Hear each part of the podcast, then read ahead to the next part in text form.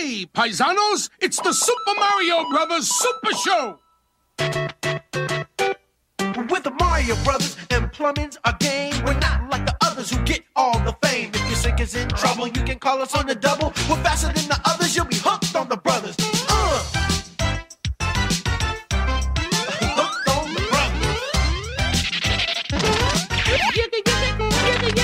Yo, you're in for a treat, so hang on to your seat. Get ready for and remarkable feats. You'll meet Coopers and Troopers, the princess and the others.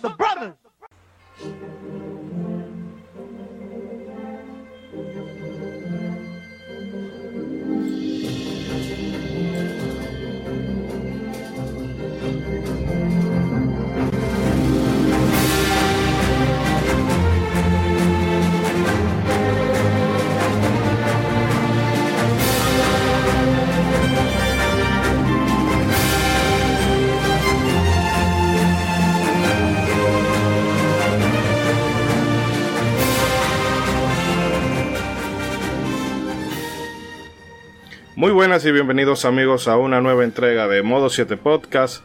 Sean bienvenidos, eh, bueno, a nuestro primer análisis retro del año y vamos a empezar por todo lo alto con uno de... Yo creo que este es como el, el depredador apex de los juegos de, de NES. Y es que en esta ocasión vamos a estar hablando del Super Mario Bros. 3. Esa joya que no tiene fecha de caducidad y que realmente tomando en cuenta la, la consola y el tamaño del juego, es increíble lo- lo- la escala de, de- esa aventura.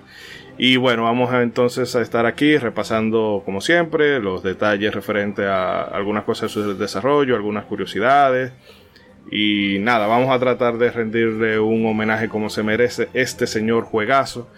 Y para la tarea que hoy me acompaña, o mejor dicho, me acompañan para esta tarea del día de hoy mis habituales contertulios. Empiezo, bueno, por esa enciclopedia humana del pixel. Rey, Rey, ¿cómo estás? Saludos. Todo bien. Ya, ¿qué Para, tal? para hablar del mejor, del mejor juego del Nintendo. Como de- del Nintendo, mejor dicho. Acuérdate que estamos. Que aquí es con L. Y bueno, también acompaña desde Monterrey, desde el México lindo y querido, Mr. Trumpetman. Hoy lo llevé suave, ¿verdad? Para que no diga de que. Que de hecho yo creo que el ayuntamiento de Monterrey me va a prohibir la entrada. Mínimo, este, mínimo en las reseñas de juegos sí deme chance. Ya en las charlas libres, si quiere ahí, meta pullita, pero aquí hay una chance, por favor. no, muy emocionado primero de estar con mis compañeros para hablar ahora sí de un juegazo de la Nintendo que ¿Cómo que ahora sí un juegazo? Porque el de diciembre no fue un juegazo. Mire, señor, este, yo no voy a esconder mi bandera, jamás. Eso, eso de ser objetivo, eso, eso de ser objetivos y neutrales es una falsedad del internet, no es cierto. Todos, todos tenemos nuestra bandera bien puesta, hombre. Sean honestos, que son bien Nintenderos o bien Sonys o bien Xboxers o si todavía son eh, fieles a Sega, usted dígalo, no, no lo juzgamos aquí, hombre. Pero bueno, Que ser- cerrando ese paréntesis. ¿De qué? No, no, está bien, iba a decir algo, pero voy a chancear porque Iván fue nuestro invitado para que no. Se vería No, feo, se vería fea la puya que le iba a tirar, pero no, sí, continúa. Ah, Mr. tranquila, tranquila. Pero bueno, como les digo, muy emocionado de hablar un juego que nos ilusionó bastante en aquellos años noventeros, donde por primera vez podíamos volar con Mario libremente por los cielos, pero y, y de verdad es un juego que, no sé, o sea, a mí me provocaba muchísima ilusión cada que veía esa cajita amarilla de niño, que la portada estaba este súper simple a comparación de la japonesa, pero pues era todo lo que ocupábamos. Mario con eh, eh, con el traje de, mapache, con el fondo amarillo y ya. Con Hmm. eso despertaba todas las ilusiones de nosotros en aquel entonces. Entonces, qué bueno que vamos a hablar de este señor juegas. Así que, señor Shideri, vamos con Y el que bueno, sigue. creo que hay, hay un poltergeist en mi casa, o bueno, Bragi nuestro eh, Benjamín y youtuber saluda tú, saluda en lo que yo esto aquí atrás que cuando viene a ver me coge fuego la casa. no, pues salud, saludando gente, muy feliz también, como ya, ya, lo dijo Rey, el mejor juego de NES. Para mí, no solamente también es, también es mi juego favorito de los Super Mario clásicos, y en general, Super Mario 2 3, ese salto que hubo, yo jugué la 1 y después fue la 3 y fue como, wow, ¿qué, ¿qué, es esto? O sea, eh, lo de volar, lo de seleccionar niveles, ya no estábamos cuatro niveles ya en un solo mundo. En fin, fue un tremendo salto y, y me ilusionaba mucho el hecho de poder recorrer tanta cosa. Obviamente, para la época, ¿no? Pero también feliz de estar con mis compañeros aquí, ya oficialmente este año, que había empezado con un saludo especial ahí al principio, pero en general no puedo acompañarlo en el anterior. Pero bueno, ya empezamos con y con tremendo juego. bueno, si ya, perdone, resolví la situación en casa que el bombillo estaba parpadeando de forma muy extraña.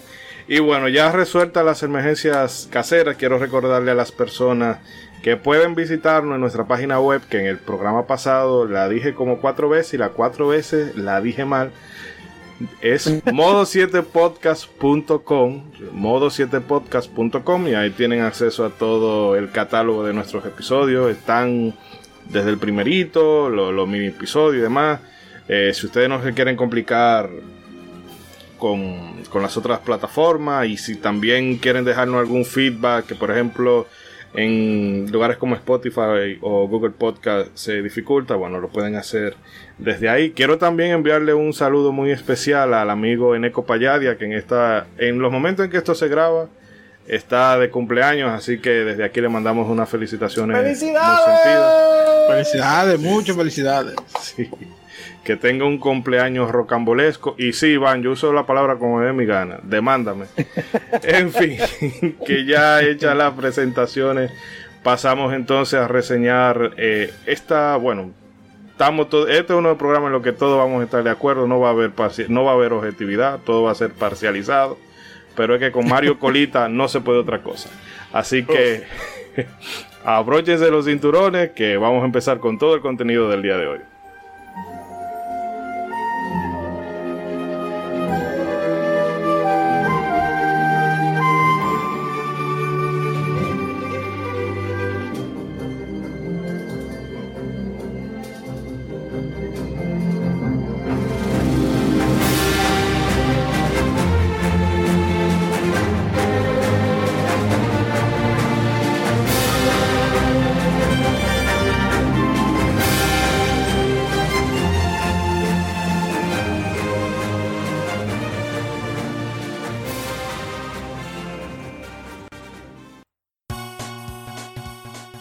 Olvides suscribirte a nuestro podcast desde tu app favorita para no perder ni uno solo de nuestros episodios. Si nos escuchas desde iBox, también puedes dejarnos un me gusta y comentar nuestros capítulos con tus opiniones y sugerencias. Gracias por escucharnos. Modo 7 Podcast.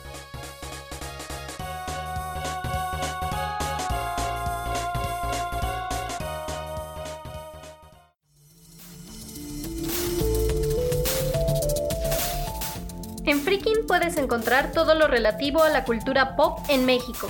Anime y manga, cómics, videojuegos, ciencia ficción, fantasía, terror, coleccionismo, juegos de mesa y animación. Descubre podcasts y creadores de contenido que a ti te interesan, además de eventos y tiendas en línea. Descarga la app, es gratuita, disponible en iOS y Android.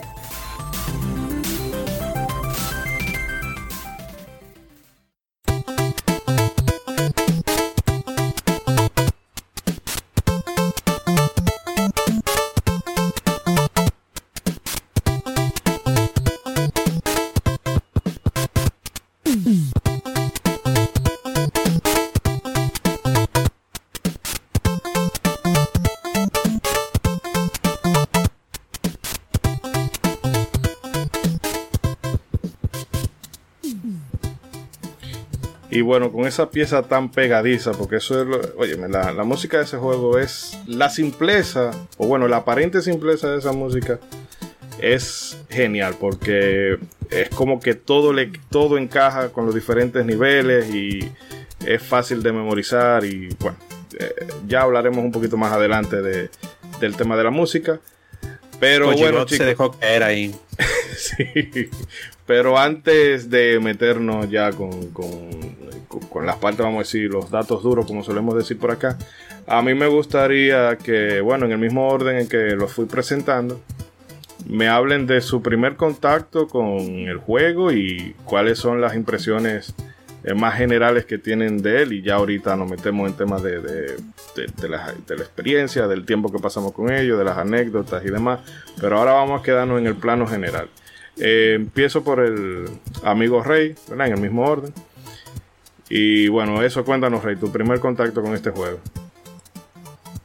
Eh, bueno, desafortunadamente no fue nada del otro mundo. Yo, yo empecé a jugar Nintendo tarde. Ya cuando yo empecé a jugar Nintendo, Mario 3 estaba fuera. Así que yo básicamente jugué Mario 1, Mario 2 y Mario 3 al mismo tiempo. Mm. Así que no, yo, yo no tengo como ese contexto de que ah, jugué Mario 1 y años después jugué la 2 y años después jugué la 3. Me estaba esperando, nada de. Yo jugué Mega Man, eh, Mega Man 3 primero, Castlevania 1 y 2 básicamente al mismo tiempo. Double Dragon 1 y 2 al mismo tiempo y con Mario fue casi igual. Entonces como que no, no tengo nada de que sí, de que de hype o de que Mm. esperándola o de que los anuncios. Yo vine a ver The Wizard de la película donde salía Mario 3 por primera vez después de que jugué Mario 3 así que en realidad nada del otro mundo Pero bueno, ¿cuál sería tu valoración general del juego en, ese caso? o sea puntuación o qué No, o sea, tu opinión general del juego. bueno para mí es la mejor 2D Mario 2D Ah, bueno, ahí está, conciso y al pie. Eh, César, a ti que, bueno, ya vimos cómo viniste tú abrazando la bandera de la objetividad. Yo sé que tú no te vas a dejar llevar por las emociones. Eh, así No, que te paso, Por supuesto que no. te paso la pregunta a ti. Fíjate, está, digo, eh, un poquito relacionado con lo que dice Rey. Digo, por ejemplo, yo soy del, de los años 86 y pues sí, digo, ya para cuando tuvimos edad, bueno, para cuando yo tuve edad para jugar conscientemente Nintendo, pues ya el NES ya estaba casi casi en el ocaso. Digo, afortunadamente convivió por muchos años con el Super Nintendo, lo que pues nos dejó todavía jugar por muchos años Nintendo y y sí, digo, eh, en mi caso sí, este, ya Mario 3 eh, me tocó después de haber jugado Mario 1 y Mario 2. Y te digo, para mí, eh, no sé, no sé por qué, y todavía lo recuerdo y no sé por qué, pero ver la portada del Mario 3 me producía bastante ilusión. Y luego todavía ver la, la contraportada de esta caja donde salían esos mundos tan coloridos, tan diferentes a, a lo que uno había jugado en, en Mario 1 y en Mario 2, o sea, o, o el Mario USA, que es el que nos tocó acá. No sé, o sea, me, me producía bastante ilusión. Y recuerdo que unos primos más, eh, más grandes que yo, mayores que yo, son los que lo tenían y los que un día se lo trajeron acá a la casa para jugarlo. Tando y te conviertes en, con la hoja en, en Mario Mapache y dices, esto vuela, que qué? O sea, es como que, no, o sea, es eso que pasa en el primer mundo, la verdad yo creo que a más de uno nos impresionó muchísimo y, y conforme pues ibas avanzando en el juego ibas descubriendo muchas cosas muy diferentes a todo lo que habías jugado con respecto a, a los Marios. Pero sí, la verdad yo creo que fue un juego que me, me ilusionó bastante y que todavía hoy eh, estábamos comentando tras bambalinas antes de, de empezar el programa que que, oye, sí lo, lo, bueno, yo, yo les pasé en el grupo de WhatsApp unas capturas de que lo estaba jugando y precisamente lo, eh, hoy sí lo quise spinronear para este, de nomás a la hora de la comida, dije, "Eh, lo voy a jugar. Pero a pesar de que lo jugué un ratito, la verdad es que es un juego que aún hoy, y a pesar de ser un juego de, de NES, que pues obviamente ya tiene sus limitantes comprensibles, pero lo disfruto mucho. O sea, es un juego que disfruto a acabar y jugar y pues no, es, es de, de, los 8 bits. No, en definitiva que sí. Eh, Bragic, que bueno, tú siendo el más eh, joven del equipo, eh, no sé, tal vez tienes una perspectiva diferente o, o igual tal Eh. vez ese juego es prueba, o mejor dicho, tu edad es prueba de que ese juego es imperecedero y de que las generaciones un poco más jóvenes lo pueden apreciar en la misma medida que los más viejitos podemos hacerlo. Bueno, ya yo lo he dicho aquí antes y lo vuelvo a repetir. Yo que tú eres Nintendo, no es sorpresa. No, eso. sí, eso también. Pero fuera de eso, yo no tenía mucho dinero para conseguir consola actual y eso. A mí me tocaba jugar lo que conseguía. Hmm. Ya sea lo del vecino o, lo que me soltara el primo de Nueva York. Como dicen. Eh, en este caso de Puerto Rico. Yo mi primer contacto con Mario fue el Mario 1, aunque yo estoy bien joven, eso fue lo que conseguí y crecí mucho con, con juegos de viejos. Entonces, sí, si bien es cierto que ya el Mario 3 había salido hace rato, eh, mi salto, o sea, mi salto generacional fue del 1 al 3. En general yo no tenía muchos juegos. Entonces sí sentí un, un impacto de, ya yo había jugado este juego normal, ¿no? Cuatro niveles, un mundo, todo lineal, todo muy similares. Me había fascinado, pero entonces comienzo a jugar este que trae ya los mundos más ordenados. Tú puedes seleccionar caminos diferentes todo este objeto, puedes volar, porque eh, yo siempre he dicho que lo del volar antes y ahora no, tiene el mismo impacto. Cualquier juego tú volar te sentías súper poderoso y así yo lo sentí en, Mario Bros. 3 en general. Yo eh, lo jugué fue en un, Game Boy Advance. Eh, después del, NES conseguí un Game Boy Advance que me soltó un premio mío. Entonces tenía una tenía la cinta de Super de Mario Kart Super Quest Mm. Y entonces hice un trueque ahí con, un vecinito que tenía Mario Super Mario Advance 4, que esa es la que, la que tiene el Super Mario Bros. 3 para el Game Boy Advance. Y bueno, ahí fue que me enamoré de ese juego. Eh, mucha gente prefiere, por ejemplo, el Mario World, pero yo y siento que sí hay cosas que mejoran mucho más que la Bros 3, pero esa Mario Bros 3 fue la que me dio ese flechazo. Que si bien me encantó Mario World, e, esta fue como la, no fue la misma impresión que con esto. Y así fue. A partir de ahí fue que la pasé, la pasé una y otra vez de todas las maneras posibles, menos con la del glitch, ese el mundo de los tubos, pero le, he dado mucho, realmente. Y es mi favorita, es mi favorita. Sí, ¿Y usted, señor Ishidori? A mí me pasa igual. A veces yo puedo tener como una duda existencial entre, bueno, ¿será Super Mario Bros. o será Super Mario Bros. 3? Pero. la misma duda existencial. hoy, obviamente, por, el tema que embarga, es que definitivamente Super Mario Bros. 3. Yo no recuerdo cómo yo entré en contacto con él la primera vez, pero sí recuerdo que, como hemos mencionado mucho aquí de, los clubes de Nintendo, allá en Bani, yo solía ir con el primo mío y ese juego lo jugamos muchísimo. De, de también meternos en el, en el versus para bueno ah, quitarse la quitarse la tarjeta y, y, dejar. mucha suerte.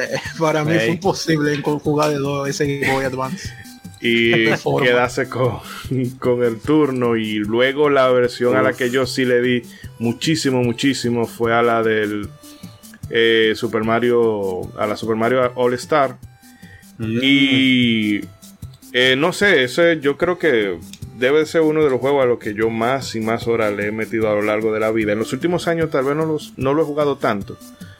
Pero en esos años de niñez, adolescencia y, primeros años de la adultera, una de las cosas que yo como que volví a revisitar constantemente. Porque eh, aún tú no siendo un speedrunner de, de profesión, vamos a decirlo así, el juego tiene una serie de facilidades que hacen que la experiencia pueda ser súper cortita y grata al mismo tiempo. Y eso, o sea, e, eso es, está todo como muy bien medido. No, eh, Ellos querían darle un cierre a, la saga en, en, o sea, por lo menos en NES. Y hay que quitarse el sombrero. Porque realmente hicieron un trabajo. esa gente le dijeron, ¿cuánto poder quieres para este juego? Ellos dijeron sí. sí. No, y, exacto. Y fíjate que lo veremos más adelante de que si era por tiempo, dije, no, no, metan cosas ahí está bien, pero yo sé que eso va a quedar de calidad. Sáquenlo cuando ustedes quieran. Y la verdad es que, o sea, es que ese juego tiene tantas cosas que uno pudiera ponerse a rememorar ahora y pasarse la noche entera solamente, sin, o sea, el podcast nosotros lo pudiéramos hacer hablando simplemente de, de sensaciones, experiencias y, y Sí. anécdotas de- del juego. Porque es que... Oigan. ah, no, continúa. no, no, no, o sea, iba a decir que porque es que es una experiencia de una vez por consola, yo diría. La verdad, sí. Que pregunta rápida. ¿Cuál versión prefieren? ¿NES o Mario All Stars? Yo jugando la hora Eh. de- con la versión de la, de la eShop, yo la de NES, increíble. Yo pensé, eh, dije, bueno, déjame jugar la original, porque como la de la Super, la All Star, yo la, la he jugado bastante y realmente visualmente le hace un trabajo increíble a las Claro, tres versiones. Pero aún así, el apartado artístico que ellos consiguieron en NES, para mí sigue siendo una cosa muy sólida. ¿Y tú, Bragic? Bueno, igual que oh, no, no, mi respuesta no es la misma, pero sí pienso eso, de que las tres están muy bien, están muy bien. Pero sí, yo más- soy más ni, ni la de All Star, yo soy más de la versión del Advance. No solo por nostalgia, Ah, sino ok. que la verdad sí tiene mucho detallito, ¿eh? Sí. Detallito, así tal cual, pero de hecho se, se siente la diferencia. Los gráficos son muy similares a la de All Star, pero por ejemplo Mario tiene los guantecitos aquí, tiene voz, Ah, sí. que, que antes no tenía voz, se oye cuando se muere, cuando se cuando coge objetos y ese tipo de cosas. Mm, Así que me ¿Y quedo con eso. Está bien. ¿Y tú, Rey? Eh, por nostalgia yo me quedo con la de Nintendo, pero la, la de Mario All Star obviamente se ve mucho mejor, tiene Sí. background, background mejores y Tiene background, o sea. sí, exacto. No tendría pro- no- no tendría problemas con, quedar- con quedarme con eso. ¿no? Sí. Es que yo, yo también, o sea, obviamente se agradece todo el genial lavado de cara que le dieron en Super Nintendo y sonoramente también, porque todas las, las piezas Sí, sí. o sea, escuchadas ya en, en los 16 bits de Super Nintendo están geniales. Pero para mí la versión de NES tiene un algo, tiene un alma que, que siento que con lo remasterizado en Super Nintendo se pierde un poquito. Entonces también yo me jalo más por la nostalgia y, me quedo con la de NES. Hmm. Eh, bueno, entonces hecho este pequeño, esta pequeña valoración general, vamos entonces a comentar algunas cosas propias del título. Y bueno, Super Mario Bros. 3 es uno de estos títulos, como ya decíamos, eh, que con el correr de los años lo único que hacen es consolidar su estatus como uno de los mejores de la historia, eh, gozando de una aclamación que podemos decir que es universal. O sea, yo conozco muy poca gente eh, que puede que tenga otro favorito, pero no una gente que diga, ah, no, eh, no me gusta o yo me encuentro que ese es uno de los más flojos. Eh, no solamente fue un éxito a nivel comercial, llegando a vender 17 millones de copias, 11 de ellas, o sea, de forma individual. Ese juego vendió 11 millones sin venir en bundle. Que esa es una de las ventajas que tiene sobre el, Wow. el- el Super Mario Bros. original.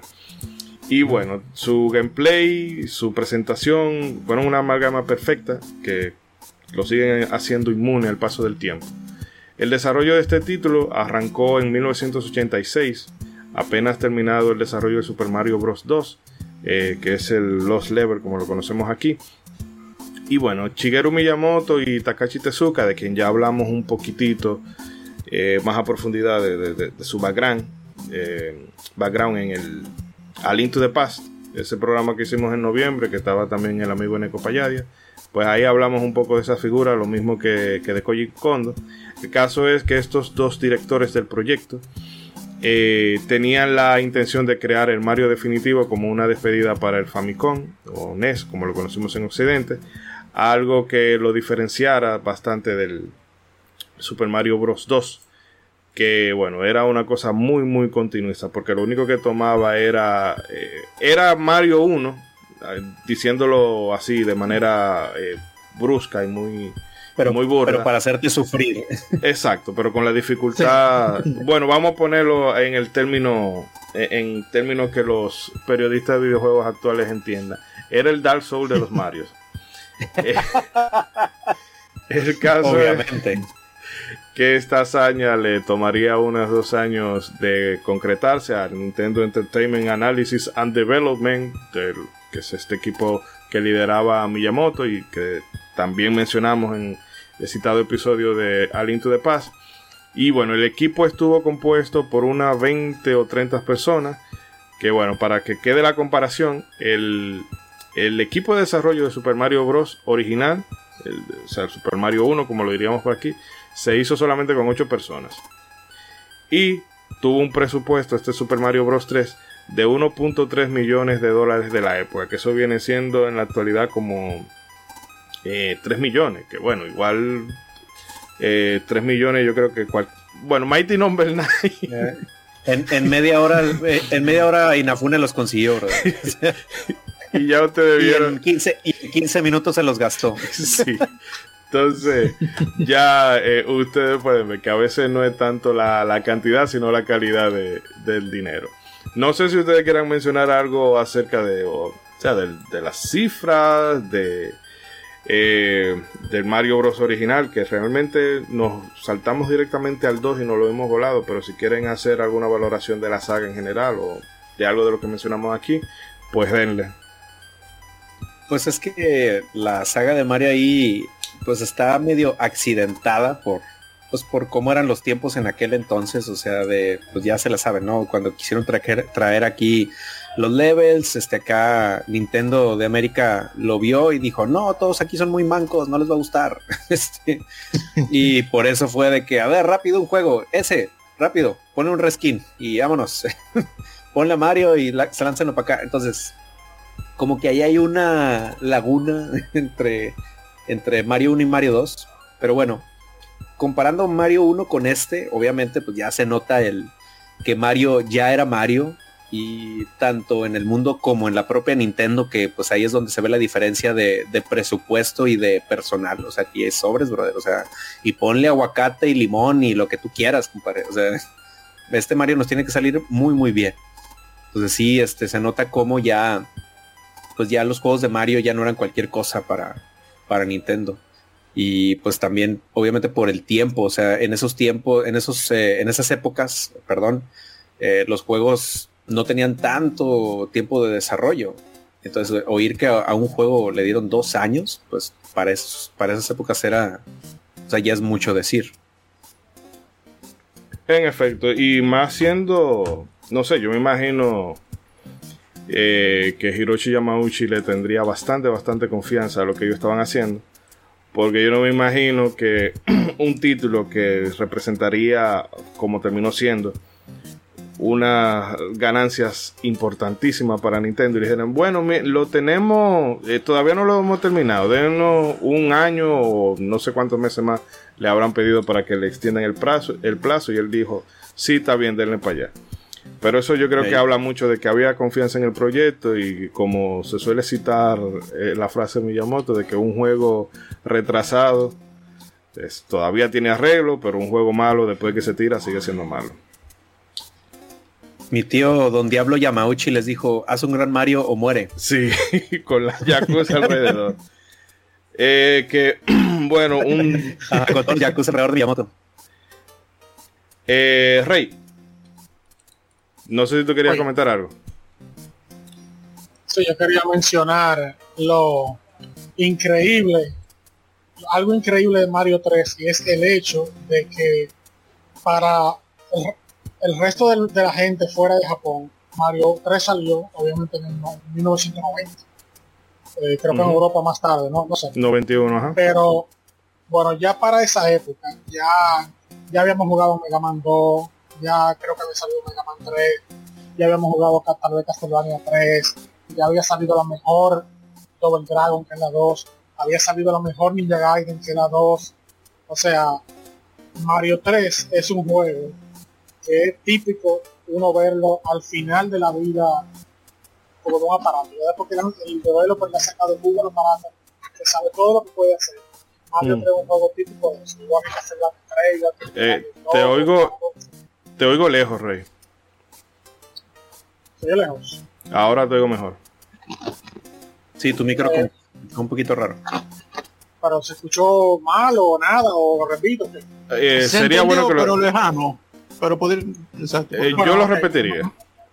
Porque Mario 3 es un juego que es típico que sale al final de la generación nueva para eh, juegos como Castlevania 3, Ninja Gaiden 2 y la 3, Double Dragon 2, eh, que son juegos que ya después que el developer, el desarrollador le ha sacado el jugo al aparato, que sabe exactamente lo que el aparato puede hacer.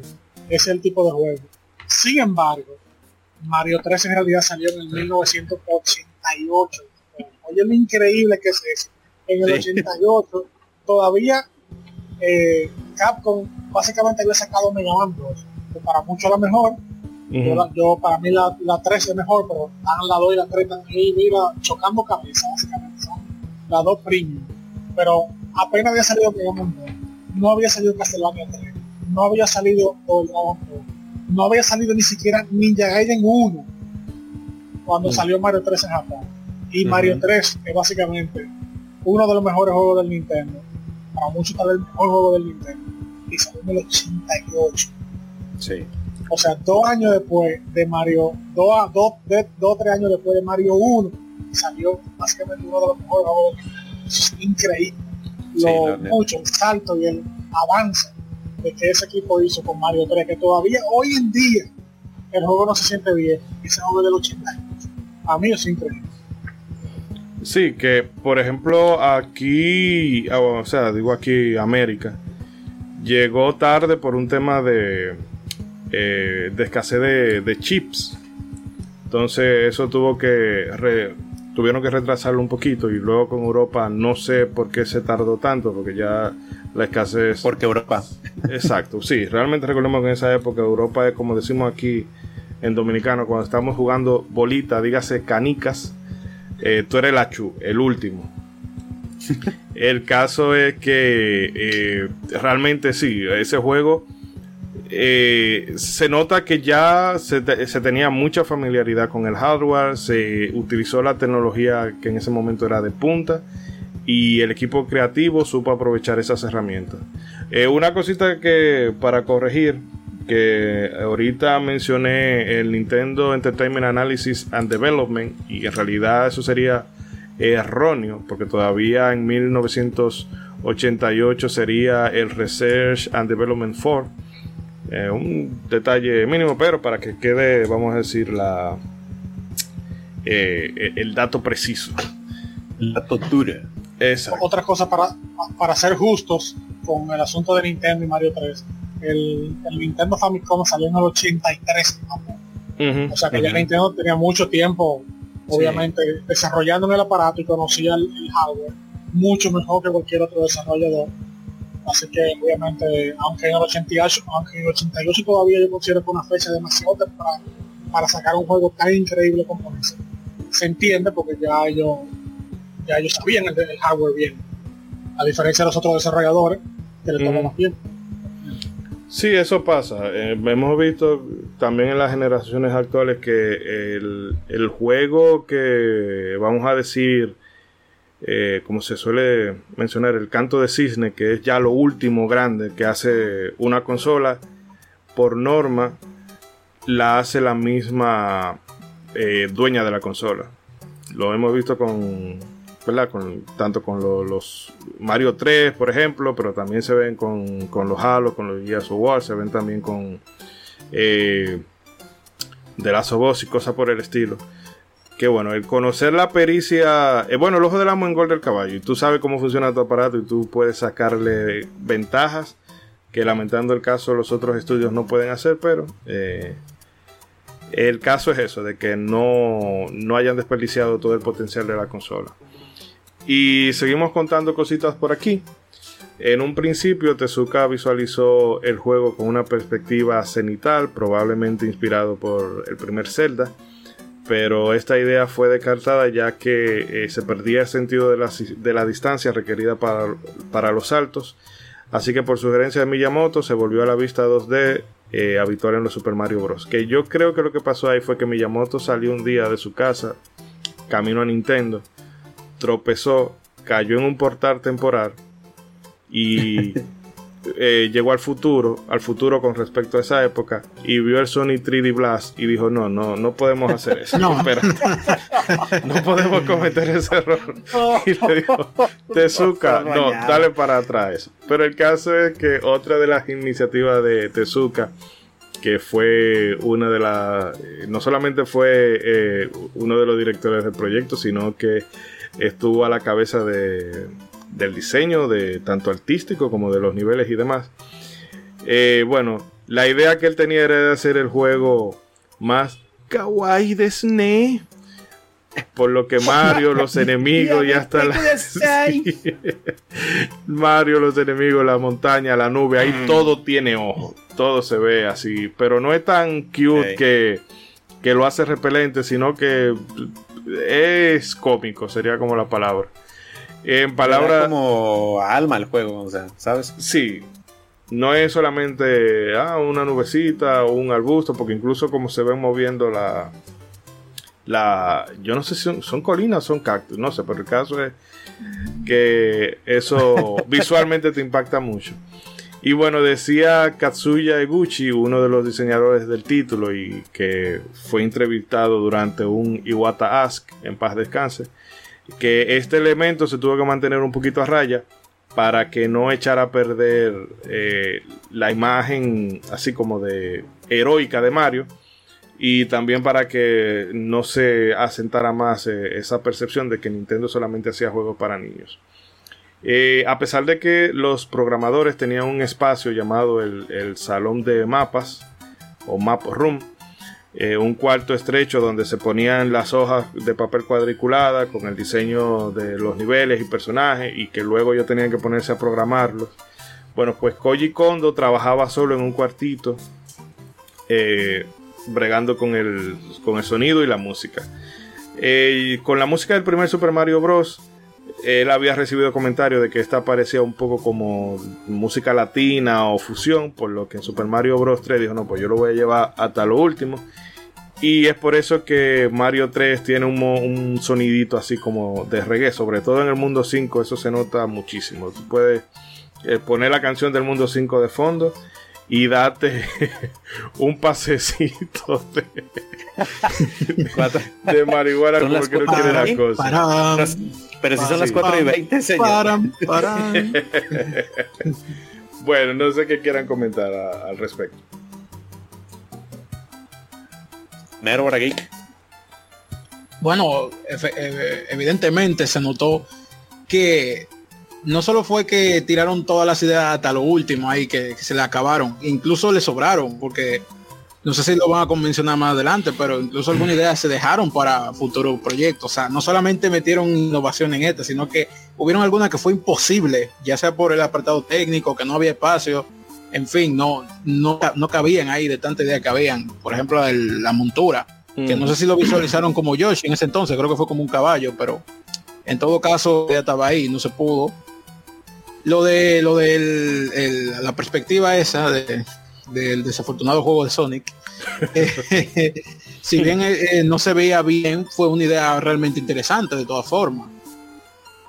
pero sí, realmente también la música es que, wow, son tantas cosas que se añadieron aquí que, que fue y, entonces el contraste que hay de este con el con el anterior, el Mario 2, que como ya tú lo mencionaste, es Mario 1, pero más difícil y más troll, pero más nada. Pero sí, aquí, aquí le metieron y valió los años que, tardaron, que, fueron más de lo normal. No, los años y el billete que se fue ahí, porque... No, el billete también, y justificado en este caso, no como ya mencionaron el señor de Bueno, ustedes saben. y César. Mm, pues mira, con respecto a lo de la vista cenital, gracias a Dios que eso no pasó.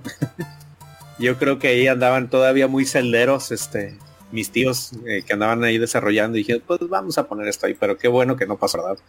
Y pues con lo kawaii, pues sí, como te decía, es, es algo como que, la gracha alma y, que te hace como que ver eh, muy vivo todo, todo el ambiente. O sea, no es algo nada más como de fondo y ya. O sea, realmente sí le, dieron mucha vida a, todo el ambiente que, tiene Mario Bros 3. Y, ah, por ejemplo, de la música, realmente sí me gustaría este, destacar que, como decía en broma, pero acá el maestro Koji Kondo sí se, la neta sí se dejó caer bastante y obviamente pues yo creo que te- con el aumento de presupuesto pues también le dieron chance como que de, de desarrollar más piezas porque pues estamos hablando de que en el Mario 1 pues a lo mucho que había cuatro piezas musicales, ¿no? Es el, Sí, el claro. Overworld, el Underground, el de agua y el castillo y ya para de contar. Que ustedes me excusan, pero yo a veces siento que en varias instancias Koji Kondo se lo ha ganado suave. se lo ha ganado Pues suave. ahí la, la ha sabido hacer el maestro, vamos a decirlo así. Sí. No, y, Este- y ahí lo hizo bien, pero eh, siendo justos, obviamente fue el primer Mario en ese caso. Están experimentando todavía, pero también siendo justos con Mario Bros 3, es la misma consola, no estamos hablando de que pasamos a Super Nintendo. No, no, o sea, obviamente estamos Sí, hablando de... pero, eh, pero de ya tú evolución. tenías gente ahí como Sugiyama y, y Sí, no o hubo sea, más. claro, también. digo, eh, estás hablando de que, de que el primero lo hicieron ocho pelados y ahora ya Ujú. tenían un equipo, o sea, ya, ya tienes una perspectiva y un recorrido hecho. Y te digo, No, o sea, acá experiencia estamos hablando, estamos hablando de, o sea, de, como te decía, eh, en el otro nada más había cuatro piezas y aquí estamos hablando de que hay este muchísimas piezas, o sea, solamente el, en las canciones de los mapas de los mapas. Estamos hablando de ocho mundos, cada una con su canción de introducción antes de entrar a los niveles. Y luego ya obviamente los niveles sí se llegaban a repetir este, canciones, Sí, sí. pero a mí lo que me impresiona mucho es esta variedad de, de canciones dependiendo de si estás en la grassland o en el, del desierto o en la de o en la de agua, este, o por ejemplo, o sea, lo no sé, lo diferente que se escucha la, la de la tierra congelada, o sea, que Mm. se oye ya muy misteriosa, o sea, es, eh, eh, toda esa variedad de canciones es lo que me llama mucho la anterior, la, la atención, perdón, de, del juego.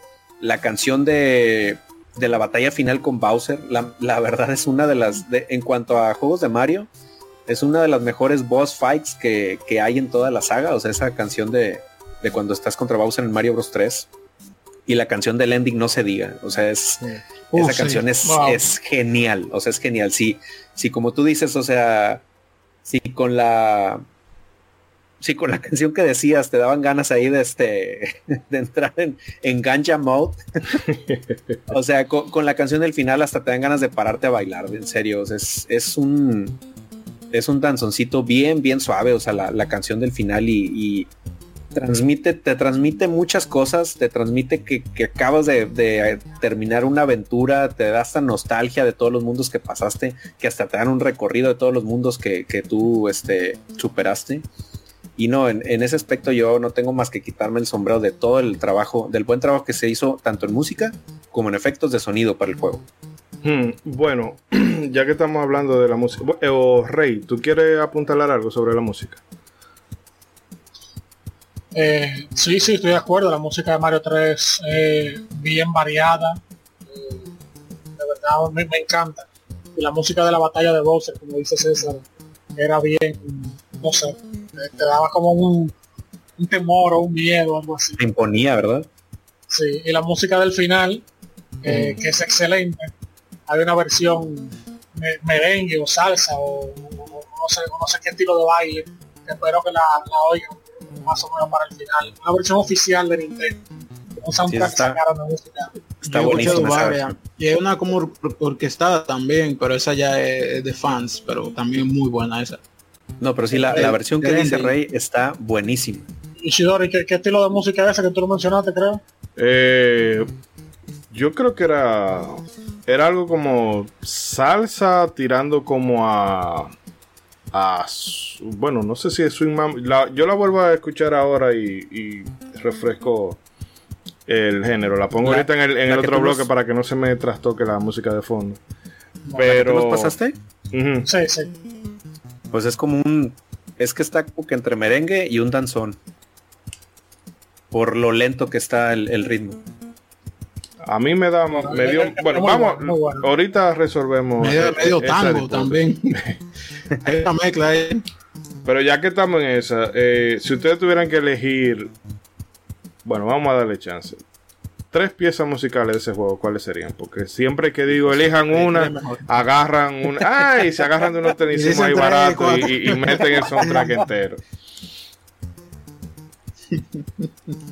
¿Quién, quién se anima primero? Eh, Bueno, yo- pues, ahora tanto No ahora tanto dos tímidos, sí. Eh, bueno, a ver, yo. em, definitivamente la del, la del primer mundo. La del pam, param, pam, param, pam. Porque ese es un reggae bien, bien sabroso, la verdad. Este. Luego. La del mundo de agua, pero la del mapa. Esa, esa canción está buenísima. Sí, sí. Buenísima. Y. em, híjole, esa que estás poniendo también está muy buena. Ya me la complicaste en mi tercer lugar. Este, pero no, me quedaría con eh, la batalla final de Bowser. Bien. Eh, son to- de todos los, ¿verdad? No, no solamente de los niveles, ¿verdad? En De general, en general. De la Ok. 3, coge 3 de la banda sonora. Bueno, pondría la del barco. A mí me encanta esa del barco. Eh, uf, muy dura. Que se la fusilaron a Eh. Gustav. se me olvida el nombre. Escúchalo en cosas que se Sí. parecen a cosas. Ah, bueno. Ah, la fusilaron. Bueno. Sí. Está basada, está basada, vamos a Inspi- decirlo vamos a decir inspirado, inspirado, inspirado. Exacto, exacto, exacto. Bueno, esa está. También está la de. Eh, Gustav Holst. Ándale. Eso es un compositor, ¿verdad? Sí, eh, Sí, la, señor. sim- eh, el- sí, es la Sinfonía de los Planetas. Yo recomiendo a la gente que le escuche para que también se le caiga el santo de, de John Williams del altar. Pero el caso es, seguimos, No, seguimos contigo. Sí, sí, sí, tú oyes acá. Star Wars en 1939, ¿qué ha? Mi Pero patrón, mi patrón igual. Ok, eh, perdón. Ya, ya, ve- ¿ves lo que causa así? sí, Pues ya hasta le, ya hasta le dio, le dio coronavirus de nuevo. Tranquilo, amigo, tranquilo. eh. Bueno, bueno. La del barco. tal, la de- eh, también eh, estoy de acuerdo con la del agua, al igual que con César. Y bueno, eh, me gusta mucho la, la del nivel nieve, que es el 6, el mundo 6. Mm, No sé para qué Esa- la gente insiste en poner mundo de hielo en las plataformas, Dios mío. Todo es risa y diversión hasta que tú llegas a condenar un mundo de el- hielo. Ese día, ese día iban enojados a la oficina. No, y eh, eh, precisamente lo que mencionaban, que tenía esa, esa eh, como ese misticismo. O sea, Sí, yo no- Parece como yo de, ahí- de, de JRPG fácilmente también. Sí. sí. Bueno, y está la tren, ¿no? Te dijiste el Sí. barco, la de agua Y esta de Y hielo. y el de hielo. hielo. Y Rey, ¿cuál sería tu elección? Eh, César me robó las mías, la del final, la música de, del mapa del mundo de agua. Tan, tan, tan, Ay, wow. tan, Perdón que te interrumpa, Rey. tan. Quito, eh, precisamente quito la del agua y pongo el ending. Porque Nah, nah, Ya, nah, ya, eligió. no, Sí, no, no, no, él, señor. sí, él siempre Es que con, él- siempre con su En ese cosa. caso, Eh, en, en no, ese caso hoy no se arreglo mis, mi top 3. no, es que se me olvidó por completo el ending. El ending para mí es de lo mejor que hay ahí. Así que el agua muy bonita, pero me quedo con el ending. Solo un intercambio.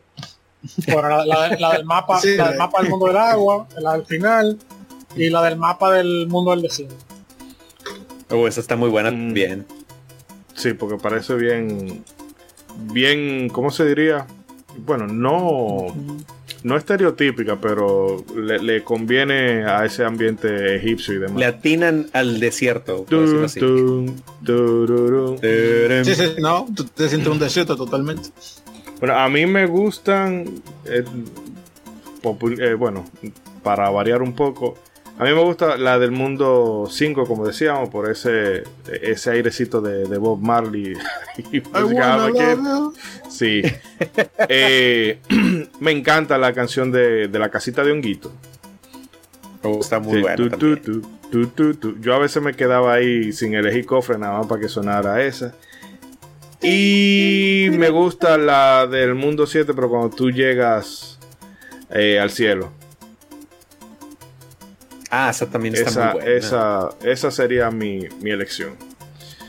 Eh, bueno, la gente también si quiere se puede animar en, en Twitter, en iBooks o en- pueden ir a modo7podcast.com al eh, último episodio que va a ser este. Y bueno, y si tú lo estás escuchando más adelante en el tiempo, pues busca el episodio y deja tu comentario cuál sería tu elección. Y nada, le- te responderemos y compartiremos opinión. Eh, pero bueno chicos, vamos a hacer una pausa, vamos a dejarlo a, ustedes amigos oyentes con unos minutos musicales. Volvemos entonces después con más información sobre Super Mario Bros. 3. Y eh, bueno, pero antes de todo eso vamos a leer sus comentarios, opiniones y anécdotas para enriquecer el debate. Así que eh, no se muevan y continúen con nosotros que todavía queda muchísimo, muchísimo por comentar. Nos vamos. Sí, la flauta. sí con la flautica.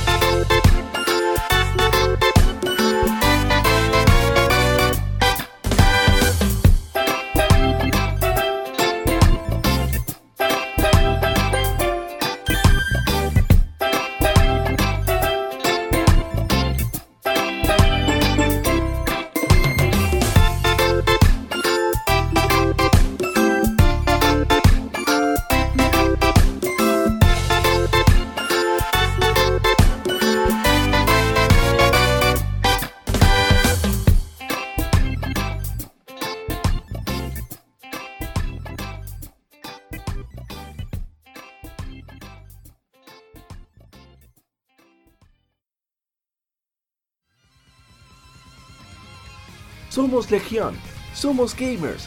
Legión Gamer Podcast. El gaming nos une. Un podcast enfocado en tratar juegos de actualidad y del pasado con la relevancia que merecen. Puedes escucharnos en iBooks, Spotify, TuneIn y demás plataformas de podcast de tu preferencia buscando Legión Gamer Podcast. Recuerda seguirnos en las redes sociales como Legión Gamer RD. Visita nuestra página de Facebook para que seas parte de nuestros streams de las Game Femérides, donde conmemoramos algunos títulos jugando en su aniversario. Porque todos jugamos, el gaming nos une. Legion Gamer Podcast.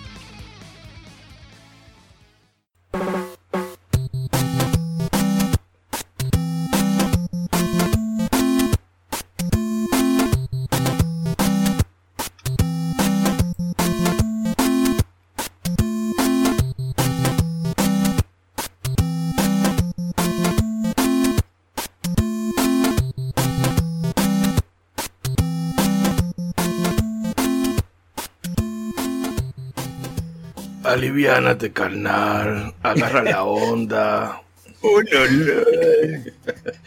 y bueno, aquí son las 4.20, pero no, no nos vamos a poner a fumar mota de marihuana. Eso es ilegal, eso es- no se debe hacer. Y menos comer brownie felices. Muy mal, muy mal. Aquí en Tranquilo, RD es- tranquilo, tranquilo. ¿Cómo?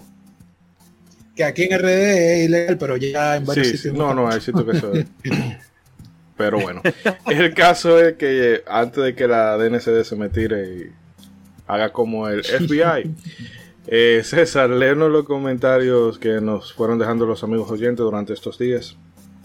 Como no, como no. Este, vamos con los comentarios de los oyentes. Ahí que nos estuvieron dejando sus eh, respuestas y anécdotas en, en el teaser que ahí les lanzamos de, de este episodio. Y bueno, vamos a empezar con los de Facebook, ahí tenemos ahí unos cuantos comentarios. Eh, nos comenta el buen de Joan Rodríguez, un abrazote para él. Nos comenta Aqueroso. yo la... Nos comenta su anécdota de Super Mario Bros. 3. Yo no la tuve de momento, pero hasta entonces tuve que jugarla por la ventana, porque no lo dejaban entrar gente, o sea, su amigo. qué, qué buenos cables de Nintendo, eh, que alcanzaban ahí hasta la ventana. Y luego ya ahí le hacíamos un comentario de que lo jugaste a nivel extremo y él nos decía, así es, lo que no fuimos eh, es muy inteligentes los que estábamos afuera, porque cuando nos reíamos por lo malo que jugaba, yo imagino que el de la casa nos cerraba la ventana en la cara y adiós. cuando antes no podías bloquear gente. este, y nos dice, incluso Base Loaded 1 lo jugábamos desde ahí, desde la ventana, y las humillaciones de niño eh, por el vicio, Dios. Hubo una anécdota ahí de Super Mario Bros. 3. Y luego también el, el amigo Pablo Naop, cuando pusimos el teaser de, de este episodio, nos ponía el favorito de Ronzo. Sí, que bueno, no sé, parece que está camino del aeropuerto tratando de recuperar a la mujer que ama, pero no puede estar con nosotros el día de hoy. La, la flauta mágica lo dejó en otro mundo. este, y bueno, ahora nos vamos con los de Instagram. Que, a ver, vamos a leer los comentarios. Primero, el comentario de Luis Gómez Erasme. Muchas gracias ahí por comentar. Nos decía, uff, juego revolucionario. Me acuerdo las veces que jugábamos en familia. Teníamos una mascota con todas las combinaciones de naipe, as de espadas. Qué buenos recuerdos. Ahí traduzcanme esa frase porque no, no me sana. Eh, haz de espada, no, Oh. no, parece que una frase centennial y mi mente millennial no le llega. Bueno, y luego nuestros amigos de Legión Gamer RD, hay un abrazo para APA, nos comentan, cuando niño tuve problemas de salud que requirieron intervención quirúrgica. Un primo, el más cercano de todos, traía su NES con un montón de juegos eh, a cada rato, todas las de Tortuga Ninja, Contra, etcétera. Pero en esa ocasión eh, él lo dejó. Antes yo había podido probar el juego, pero cuando me lo prestó, a pesar de ser malo en plataformas, le di durísimo. Todavía tarareo las canciones de siempre que lo pongo y me trae recuerdos de ese primo que lamentablemente ya no está. Ahí mi más sentido pésame. Unos gráficos increíbles, la música no parecía NES y extenso como él solo. No sé, no sé qué es con Nintendo y el número 3, pero aquí fue que Mario se hizo hombre. Digo, de un nombre, porque fue demasiado perfecto. Es de los pocos juegos de NES que aún puedo jugar sin problemas de adaptación por los visuales o audio. Ahí un abrazo para, para el buen APA. Y ahí fue lo que nos dejaron en Insta. Y eh, bueno, ahí después nos vamos con los de Twitter, que ahí cuando pusimos el, el teaser, el buen señor Tony Tramontana nos comenta, ahí estaremos Reyes. Esperamos que aquí nos estén acompañando, cómo no. Y luego también el buen Stratos de Estamos en Podcast, nos comenta uno de los primeros que llegué a jugar. Aquí en San Luis Potosí, un tío tenía una Family, o la NES, eh, o Famiclone, que lo traía integrado. Este, y me gustaba mucho verlo jugar. El primer gameplay que vi, recuerdo que lo jugué, pero pues tenía como unos 5 años y nomás no le supe. yo creo que más de uno nos pasó. Yo también me acuerdo que el primero lo jugué muy chiquito y no, no podía hacer nada. Y el señor eh, Max nos comenta, fue mi primer juego, lo tuve en la Family Game. Todo en ese juego era magia. El castor, los barcos voladores, las pantallas laberínticas, los objetos, los mapas. Lo terminé en seis horas más o menos y mi family ardía en calor. ¿Qué recuerdos? Qué bien recuerdo, ¿no? Cuando el cuadro del, del Neso del Family este, ardía más que el sol. No, muchas fuentes que se llegaban. Las generaciones eh, actuales no van a saber lo que es eso. Tú tienes que salir de emergencia a comprar una fuente nueva porque la fundiste. Me sumo, me sumo a eso. eh, Pero luego, eh, dañaba la fuente y a mí se me dañaba siempre la antena. Eso sí era. no, esa era otra. Casi no se me dañó la antena, pero la fuente sí era de ley. Y a ver, el señor Super Rogelio nos comenta, lo que puedo decir es que fue un gran salto respecto a la segunda entrega y que estábamos ante el mejor juego de NES, uno de los mejores plataformas 2D, siempre un gustazo jugarlo. Y eh, de también nuestra eh, amiga Nifunifa, Nifunifia, perdón, eh, nos comenta Nifab, me trae muchos recuerdos, su Mario favorito. Y eh, la telaraña de Parker nos comenta, qué gran juego, otro programa que habrá que descargar y escuchar. Y esperemos que lo disfrutes. Y también nuestro amigo Juan Jumper nos comenta, mi juego favorito de todos los tiempos y el que más veces he terminado. Esto no me lo puedo perder y también ojalá que lo disfrutes. Y bueno, esos son todos los comentarios que tenemos en las redes.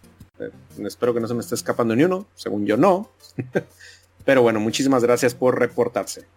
Sí, no, la verdad es que muchísimas gracias porque realmente empezamos el año con muchos, con muchas interacciones, muchos comentarios y eso se agradece para que no sea nada más escuchar, Nosotros ahí hablando. sí, hablando y rajando. Eh, la señora Diablona, digo, Yuna está aquí con nosotros. Yuna, ¿cómo estás? Bienvenida. Hola, bueno, Y parece que le dio un colapso. ¿Qué? ¿Cómo así? Ah, que Es que se cortó tantito. Ah, perdón, perdón. Eh, bueno, si se escucha todo bien, no hay ningún inconveniente. Solamente decía buenas tardes, buenas noches, buenos días a quienes están escuchando. Espero estén bien lado. Yo tengo un escándalo. Yo espero que No, no, se por suerte no escuchen. se oye. No, todo. Oh, wow. Dichosos son ustedes. Estoy viendo un, un walkthrough de Final Fantasy VIII. Que se, será tema para un próximo eh, para un próximo programa. Aquí, aquí no se pueden que- meter más. eh, Son muchos RPG. Con dos RPG está bien. Y metieron tres, pero no se apuren. Eh, Esa para el 2023 se la tengo guardada a ciertos miembros de este equipo. Ay, Eh. Dios mío. Entonces, mi opinión respecto a Super Mario Bros. 3, tremendo juego y súper embarazoso. Espera, mis- espera, espera. ¿Cómo tú le dijiste? Tremendo juego. No, no, el, el nombre del juego. ¿No era la Super Mario Bros. 3?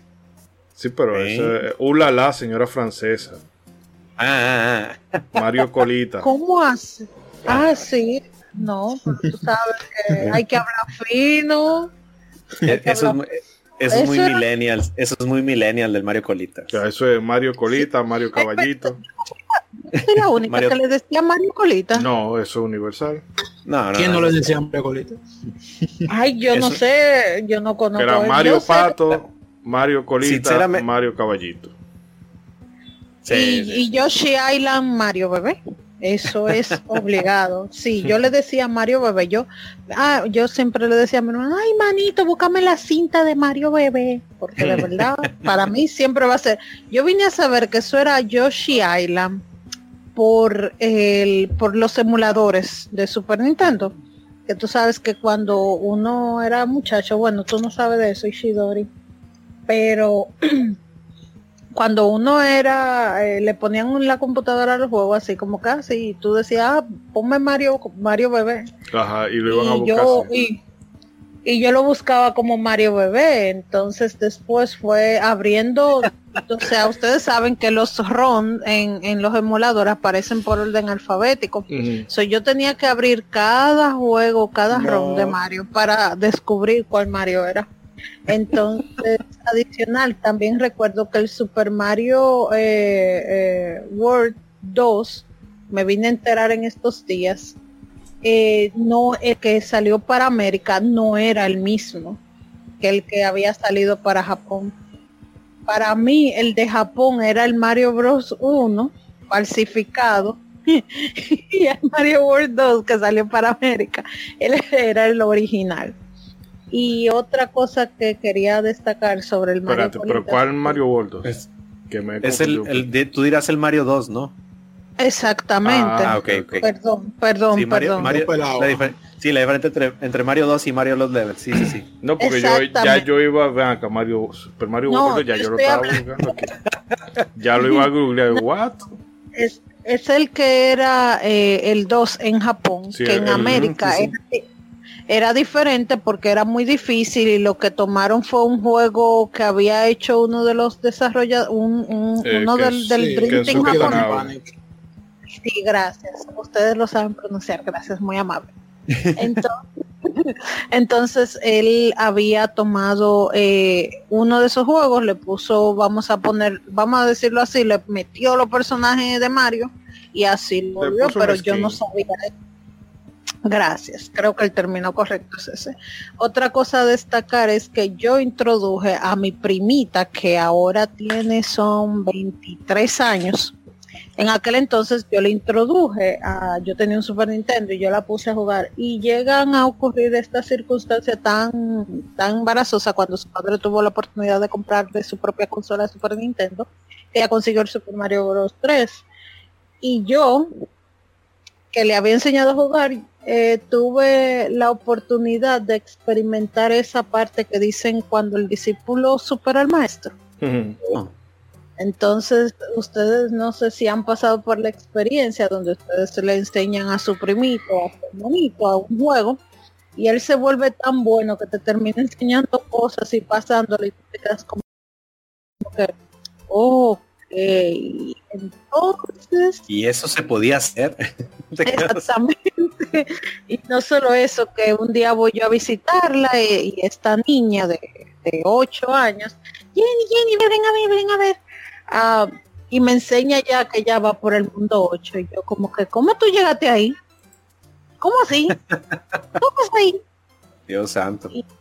Sí, Y- lo que Y hace. de casualidad no iba Diablo a pedir los trucos de cómo se llegaba al mundo 8 de Super Mario Bros. 3. No, yo creo que ya ha pasado mucho tiempo después de eso. Oh.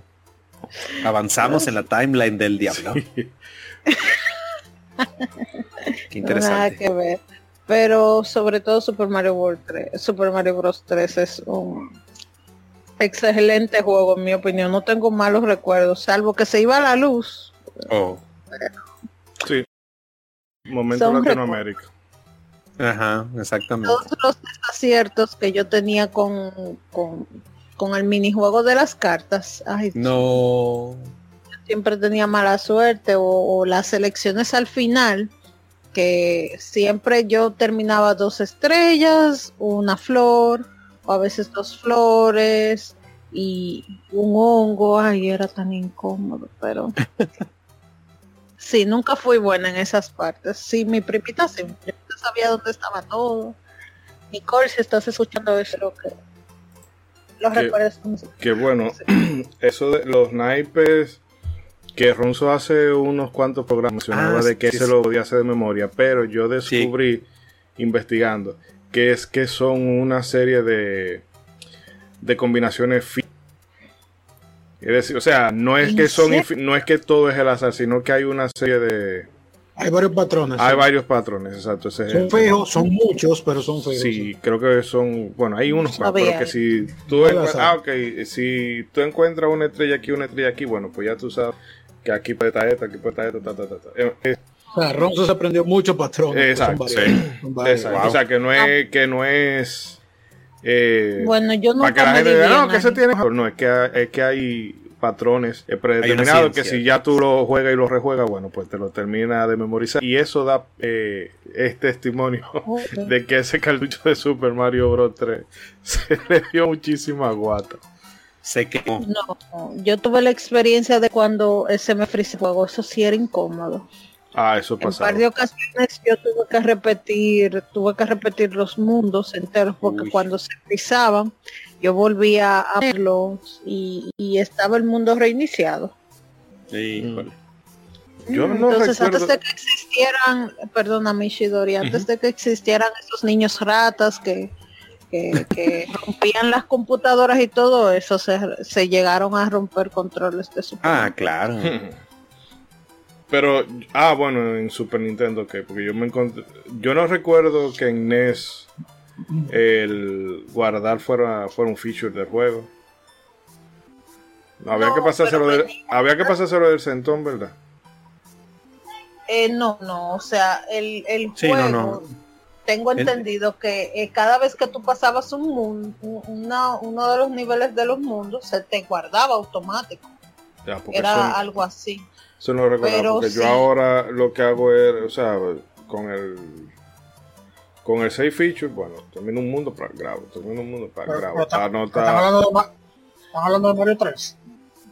Se me hace que sería ya con Depende de cuál el... versión, porque está el de con Super el Nintendo, All Stars, con el ¿no? En la, Oye. en la All Star es que tú puedes guardar mundo para la Nintendo. Sí. No, No, en la tenía, Nintendo es tenía muy- esa, es- esa, Pierde, esa- toda- pierde todos Ella habló de Super Nintendo, así que. Sí. Sí, no, super, por eso, sí, Sí, pero no, me preguntaba si la de NES era, era posible. Porque No, en la de NES pierde todos tus continuos y ya valiste. No, hermano, de un centón o apague la tele, pero deje prendida conectada la cosa. Y récele a Dios que no se vaya la luz. Sobre todo. Pero bueno, vamos a seguir con un par de cositas por aquí y ya continuamos el debate en un momentito. Eh, como ya habíamos mencionado en el bloque pasado, el desarrollo de Super Mario Bros. 3 se demoró algo más de dos años. Esto porque el equipo quiso implementar un montón de ideas, eh, lo que solía conllevar a muchas pruebas de ensayo y error.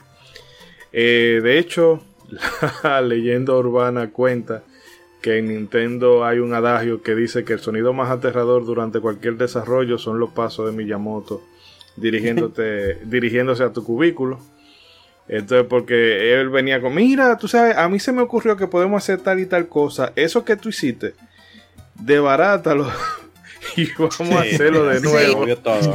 Entonces- Era muy perfeccionista, demasiado ¿Te perfeccionista. acuerdas lo que te dije? Bueno, ya no lo Sí, quiero. no, no, así no, así no. Y el, el, el nivel de estrés que yo paso en mi trabajo es nada con lo que pasaban ellos. Y que Yo- Miyamoto le da cocotazo a la gente, me parece. Dígase de No, manotazo en la cabeza. ¡Pla! Yo, no, no, Miyamoto daba era con un periódico o un folder. Hazlo bien o muele. Pero bueno, a pesar de lo anterior, Hideki Kono, uno, bueno, otro de los dise- diseñadores del proyecto, reconoce que la, mi- la meta de, de Miyamoto, más allá de centrarse en lo que pudiera ser la esencia de, de un Mario, ¿verdad? De que bueno, un Mario debe ser esto y por eso, no, él decía, vamos a buscar aquello que fuera divertido y que tuviera como el game feels, el, óyeme, este juego está bien coordinado, o sea, lo jugable, lo, lo, la movilidad, todo está como compuesto para que el juego sea divertido. Y, Y de acuerdo, a, un momentito, y de acuerdo a Kazuya Eguchi, que también era otro diseñador, lo citaba más adelante, comentaba que para Miyamoto lo más importante es la primera, importa- la primera impresión que puede tener un jugador y que por eso se le ponía mucho cuidado al orden en que se iban a introducir los elementos del juego. Eh, que tú sabes que primero aquí tú vas a encontrar un hongo, luego más para adelante tú vas a encontrar eh, la colita y vas a La volar, y luego tú te vas a encontrar la super P y luego eh, el tanuki, en fin, que era que no se ponían las cosas simple y llanamente a los random. Ah, bueno, incluimos esto en el juego, ponlo donde sea. No, no, pues es que en eso, digo, los señores de Nintendo son maestros en hacer primeros mundos. O sea, prácticamente en ese, en ese entonces tenías que disfrazar de tutorial el primer mundo. Y en eso eh, ellos, desde el primer Mario, o sea, eran unos maestros en cómo decirte sin que te dieras cuenta cómo jugar. Y la verdad es que, o sea, justo como dice, como lo mencionas, eh, se nota que, que le dieron ese buen toque porque Mario Bros 3 es un juego que tiene una muy buena primera impresión.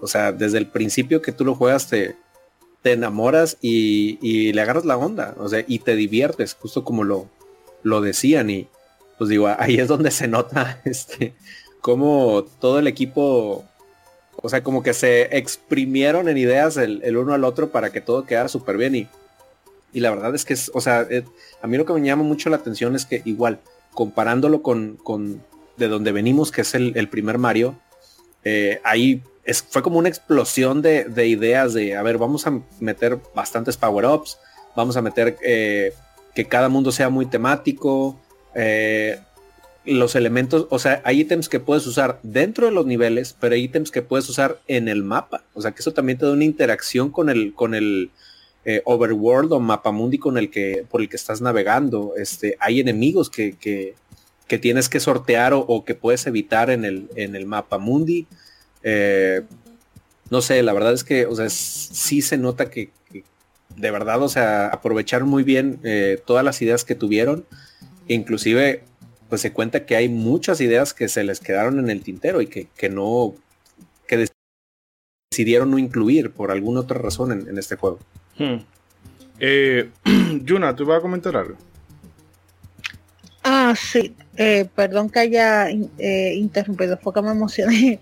No, que un, como que fun fact, era que originalmente la idea en cómo iba a ser Super Mario eh, Bros 3 era que le iban a poner este diseño que ustedes mencionaron en, en un episodio anterior, que es el mismo diseño que tiene Super Mario RPG.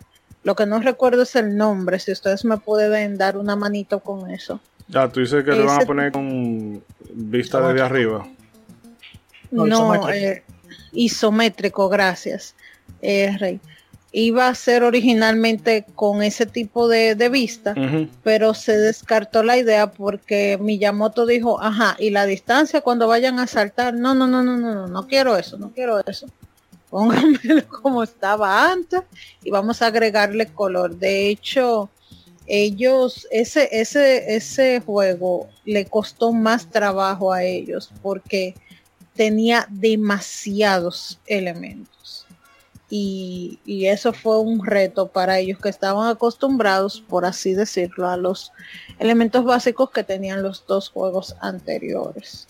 Que de hecho sería eh, al elemento básico del juego anterior que después lo utilizaron totalmente. Era como un, un Mario Maker. Eso era un Mario Maker. Eh. Ahora vamos a hacer, coger todo lo que había en el 1 y lo vamos a poner de nuevo en el 2. Sí, pero, el 2 es muy complicado.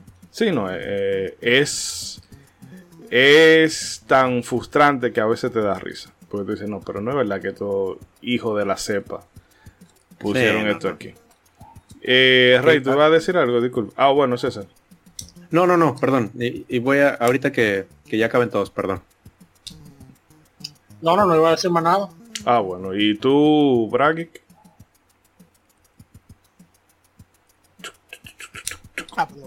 Eh, no, ah. con respecto a eso no. Ah, bueno, César, entonces te devuelvo. Fue muy similar a lo que dije ya. ah, bueno. Entonces tomo el turno de Rey y de... Sí. este, digo, nada más, ahorita que, mencionaron este, que, ya para el equipo, vaya, se complicó un poquito más el desarrollo de esto por, por inventar cosas nuevas para, este título. Hay una anécdota también de que Koji Kondo se las vio muy difíciles porque él estaba muy consciente de que todas las piezas del Mario Bros 1 ya eran un clásico. O sea, simplemente tienes que tararear la, la canción del primer mundo y cualquier persona te sabe que estás hablando de un Mario Bros. Entonces para él era, ¿cómo supero eso? O sea, ¿cómo, cómo voy a superar lo que hicimos en, el primer Mario? Y eh, él cuenta que fue muy complicado para él eh, hacer las piezas para, para este Mario Bros 3 precisamente por, por eso, por el hecho de tener que superar todo lo que habían eh, logrado anteriormente. No, eso ellos querían que hay, habría que ver si ellos tenían conciencia de, de lo que iba a ser el producto final. Porque es que a mí me parece que es de las cosas que ellos habrán dicho, queremos hacer algo bien, pero el resultado final, aunque siempre los, no, los desarrolladores vienen con el mame de, ah, es que yo hubiese querido poner más cosas y eso no, no, pero yo creo que el producto final que, que les quedó, eh, yo creo que eh, al, al principio ellos ni ellos mismos se lo hubiesen imaginado. No, sí, fue como sí. yo dije al principio que no fue la cosa que no entraron no fue porque porque no se les ocurrió en ese momento, es que ya no se podía, Sí. no cabe- no había forma técnica de que eso entrara ahí. que el tamaño de Super Mario Bros. 3 creo que eh, Yo creo que son como eh, llega como al- los 3 megas o algo así. No sé, el caso es que son como 12 veces el tamaño de Super Mario Bros. 1. Oso. Sí, pues ya ves el, el, el mame que ponen de, de Super Mario Bros. 1 de, de este. eh, este es el tamaño que tuvo Super Mario Bros. 1. Este, actualmente esta imagen pesa más que el Super Mario Bros. 1. Y bueno, en Super Mario Bros. 3 a Mario, valga la redundancia, se le concedieron varios power-ups. Entre ellos el más icónico es la, la cola de mapache, cuando tú coges la super hoja, que te permite la habilidad de volar por un corto periodo de tiempo. Originalmente este no era el fin con el que se concibió, sino que Tezuka quería darle a Mario una nueva opción que le permitiera golpear a los enemigos, aparte de, de las bolas de fuego que yo eh, por muchos, muchos, muchos años yo pensé que Mario la escupía, pero no. Eh, el caso es que también se pensó en un Mario Centauro, idea que no llegó a incluirse, aunque hubiese sido divertida de ver. Y bueno, aún así, jugando a esta entrega es muy notable que los objetos del inventario de Mario están diseñados para sacar ventaja de los niveles donde aparece dentro y fuera. Eh, entre, todos de los, entre todos los power-ups, el más curioso es el, el Tanuki, este traje que se parece al, al mapache, pero que además te da la habilidad de, además de la habilidad de, volar, eh, te permite convertirte en una estatua, que eso hace que seas inmune a ciertos peligros. Y bueno, el tanuki es un animal originario de Japón y según el folclore de esta región es capaz de cambiar de forma.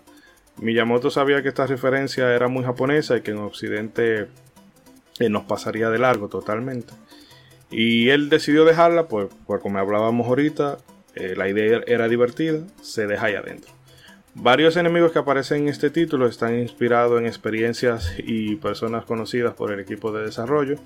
Por ejemplo, los Chom Chom, la cadenita esta que muerden, eh, son enemigos que surgen de un evento en la niñez de Miyamoto cuando era un perro casi lo iba a morder, pero alguien logró sujetarlo de la cadena. Los Kupalin son un homenaje a los distintos programadores del, del equipo, mientras que Boo, eh, los fantasmas que aparecen en las distintas fortalezas del juego, están inspirados en la esposa de, de Tezuka, una mujer tímida, pero que explotaba cuando él llegaba tarde de trabajo por estar trabajando en el proyecto.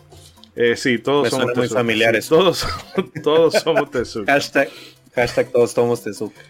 Eh, bueno, chicos, eh, enemigos, power No, ups. pez, por favor. Enemigos, power up, ¿qué me cuentan ustedes?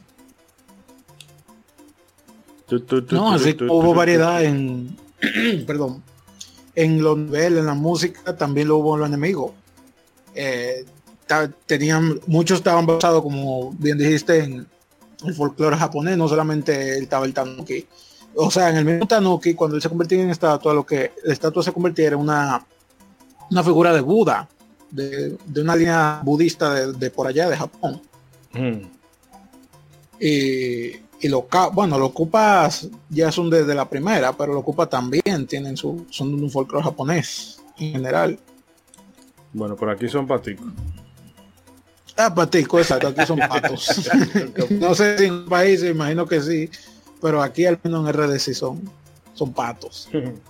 Aquí eran tortugas. También, Sí, está- aquí ahí también está más, está más cercano a la tortuga. Pero por alguna extraña razón aquí le No, lo, lo ocupas, lo ocupas si son tortugas. Son con, con una modificación ahí mitológica, pero son tortugas. Y también vimos por primera vez los Bu, que los Bu ya se volvieron súper icónicos también.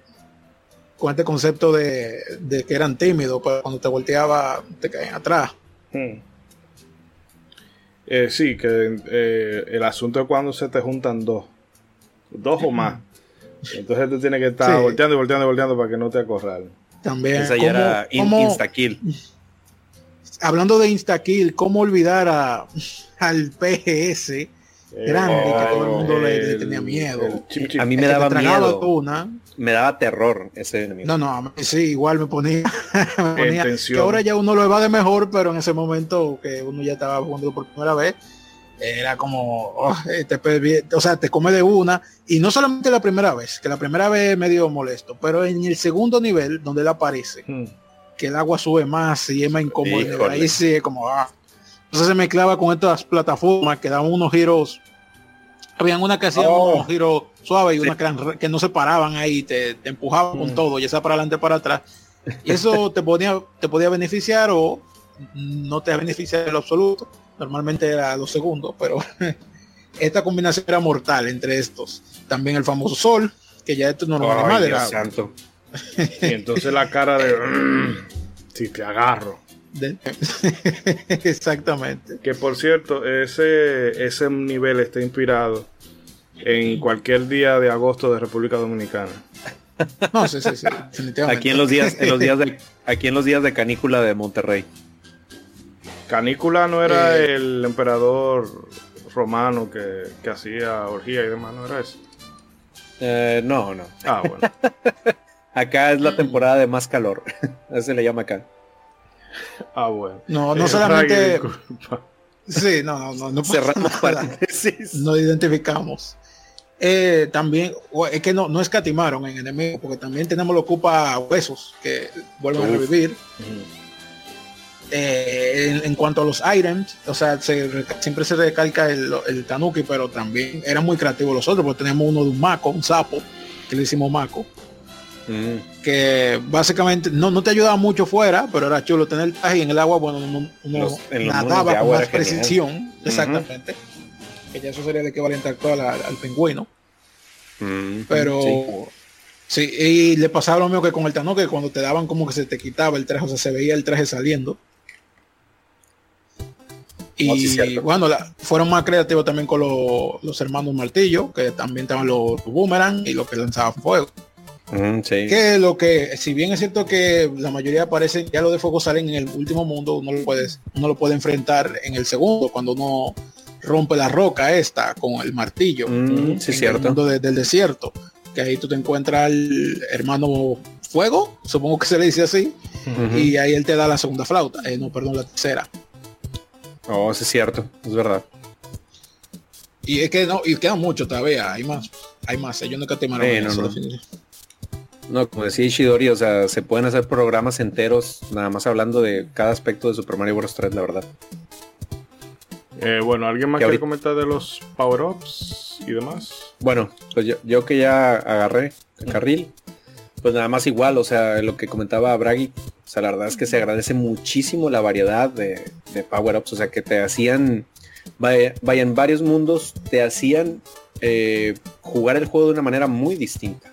Que para mí, el, el Mario Tanuki, que es el de la hoja, Mario- no, el Mario Mapache, perdón, que es el de la hoja, o sea, para mí es eh, como que un modo fácil disfrazado de power up porque hay una manera de pasar los mundos con el mapache y sin el mapache. Sobre todo estas fases ya en el mundo 8, que son eh, las escenas de los barcos, pero que son puras plataformas voladoras. No, que, que a mitad del mundo nadie te quitara la hoja porque decías, Dios, dame, dame pericia para terminar este nivel. Este, Ah, y- barcos incómodos, sí. Bien Sí, no, no juegues. Este, y, y entonces te digo, era como un mundo, modo fácil ahí, disfrazado. Yo también me acuerdo muy bien del, del traje de la ranita, está, está muy bueno, me gusta mucho, sobre todo en los niveles de agua. Este, y sobre todo cuando ya entrabas a, a este mundo, el del cielo, y que te encontrabas con Mario Tanuki, ahora sí, Mario Tanuki. No sé, o sea, para mí era como sentirme súper poderoso. O sea, ya decías, no, ya aquí ya llega el nivel Super Saiyajin, así. Sobre todo con la habilidad de convertirte en estatua. Era genial. Para Sí. mí era como que el, el power up absoluto. Ese junto con el de el de convertirte en Hammer Bros. y que Mm. lanzabas Ah, martillitos. es- de ese se habla poco, pero ese no sé, me Ese encanta. está buenísimo, buenísimo. También era otro que te siente sentir súper poderoso ese, ese, este, Sí. ese power up. Ese salía en el, en el mundo de, de nieve ya.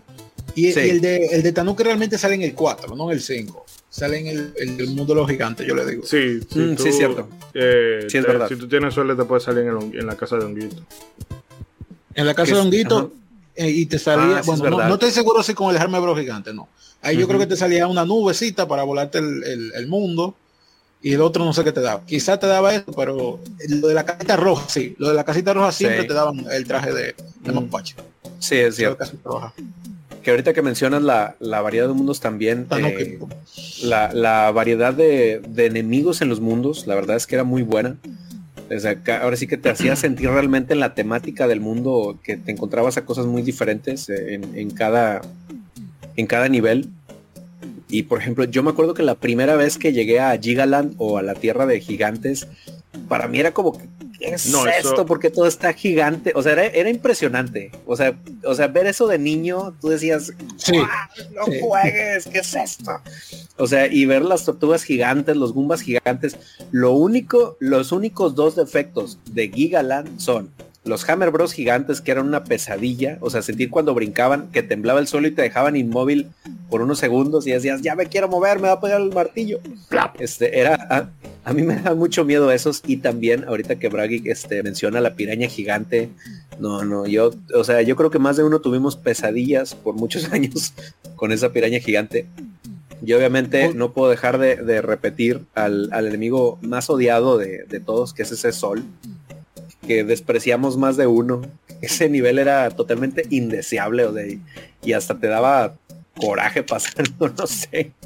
O sea, pero la verdad Ay, es que era muy, muy bueno, o sea, muy, muy bueno. O sea, y, y- y digo, hablando de mundos, este, a mí el mundo 7, que es el de las plantas, para mí, o sea, yo disfruté todos los mundos. Es más, o sea, hasta te puedo decir que disfruté el de hielo, pero ese mundo de Ese, plantas, wow. Sí, Estamos de acuerdo, era- mi amigo. Estamos de acuerdo, mi amigo. o sea, e- ese era el mundo de los- difícil, el de- despreciable.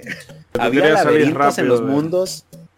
Sí, no, no, o sea, y lo, o sea, es más, hasta me atrevo a decir que ese mundo es más difícil que el 8, que es el final, ¿no? O sea, es, es muchísimo más Yo difícil. creo que era más tedioso. Sí, porque pues el, sí. 8, el 8 tiene Sí, yo unos... Bueno, yo dejaba la nubecita guardada para la última fortaleza antes de Koopa. Pero es que a Yo ni- unos yo dije niveles, no. eh, a- a- No, no this time. Es que a- aún hay niveles en el 8 que hay formas de pasarlo, que tú dices, bueno, si hago esto y esto, lo puedo pasar. Sí. Pero en el 7 no, no hay, o sea, no hay atajos, no hay, no hay una manera fácil No, porque de pasar de un nivel lo que pasaba en algunos era lo que tú decías, que algunos eran medio laberinto. Y había Sí. uno que la primera vez, ya ahora uno lo sabe, pero la primera vez entraba a un sitio y tocaba y tocaba y se trancaba y había un cuadro invisible y tú decías, oh, hay que Sí. devolverte. y ahí te mataba el tiempo.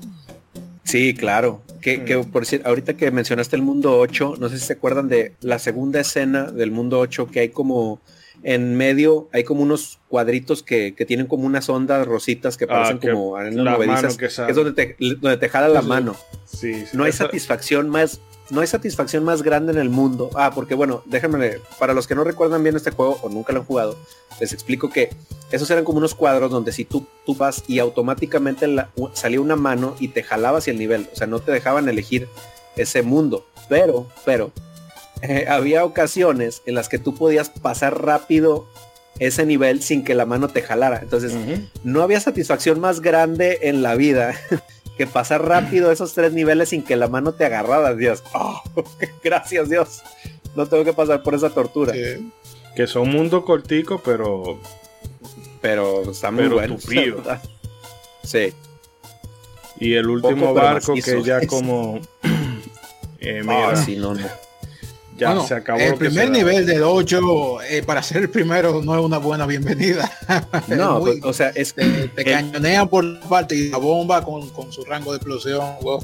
Y el, El de agua también eh, es Ay, no, hombre. tedioso, pero que hay un que tiene trucos para tú pasar por abajo. Ah, claro. Claro, claro, claro.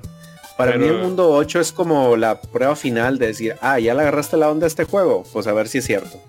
No. No sí, sé, yo porque- siento, ah, bueno, disculpa, Bragi, breve, que yo siento Sí, no, que aquí decime. la curva de dificultad está mejor medida que en Super Mario World. Porque en Super Mario World hay mundos que son extremadamente fáciles, pero luego vienen y te ponen uno que es complicado y tú ni siquiera has llegado a, ¿cómo se llama? Al, al domo de chocolate y ya te la están Ándale, poniendo, sí. ya te la están poniendo complicada desde antes. Pero aquí es Sí, como sí, de a sí. poquito, de a poquito, de a poquito, Claro. pero cuando tú te vienes a dar cuenta, dices, oye, pero me la están poniendo en China. Sí, Sí. sí. Algo interesante de los mundos de Mario 3 es que son cortiticos y en la época cuando se lo encontraba larguísimo. No fue, Uh, claro. por lo menos en el caso de fue, después que yo jugué Mario World, que volví para atrás a Mario 3, yo dije, pero bueno, acá todo el mundo son una miniatura. Mm. Eh, y sobre los enemigos, sí, me encanta la variedad que tiene. Y es interesante ver la influencia, la influencia de, de Doki Doki Panic, donde se convirtió en la Mario 2 eh, americana, que en la Mario 3 salen los la bombita, los bonbons, y eso Sí. viene de Doki Doki Panic. Es cierto, Eh, es verdad. Y, cu- y cuando el juego salió en Japón en el 88 todavía no, va a ser- no había salido la Mario 2 americana, y no habían convertido en Mario. Así que es interesante ver cómo ya desde tan temprano ya estaban sacando enemigos de la Doki Doki Panic para, la- para Mario. Es eh, cierto, sí, es verdad. Así que para el que no sepa, eh, esos personajes, la bombita, los Shy Guys, los ninjas, Sniffys, todo eso, todo eso viene de Doki Panic.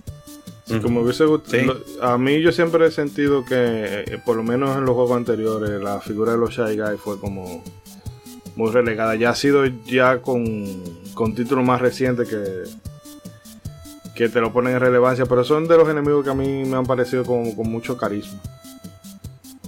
Sí, en realidad los Shy Guys, en realidad los Shy Guys, después de Mario 2, no volvieron a aparecer más nunca, hasta Mario. World 2, en 95. Sí, eso Lo que yo comentaba con mi hermano, que ellos cuando sacaban de secuaces de Bowser, ellos realmente nunca, no, durante un buen tiempo nunca fueron secuaces de Bowser, porque no- nunca se presentaron en un juego así, o sea, en Mario, en Mario, o sea, en Yoshi, Yoshi Island, ahí ellos estaban, aparecían, también aparecían en los Mario vs Donkey Kong, a partir de lo, de lo que eran ya fusos. Pero como tal de Bowser, ningún juego ellos eran secuaces, porque no salen en Mario 64, no salen en Mario World, no salen en New Super Mario Bros. ni siquiera. Es que como que como que por un tiempo y en ciertas cosas Nintendo como que trata de no, bueno, trataban de no usar muchos elementos de Super Mario, de ese Super Mario Bros 2 o Super Mario USA.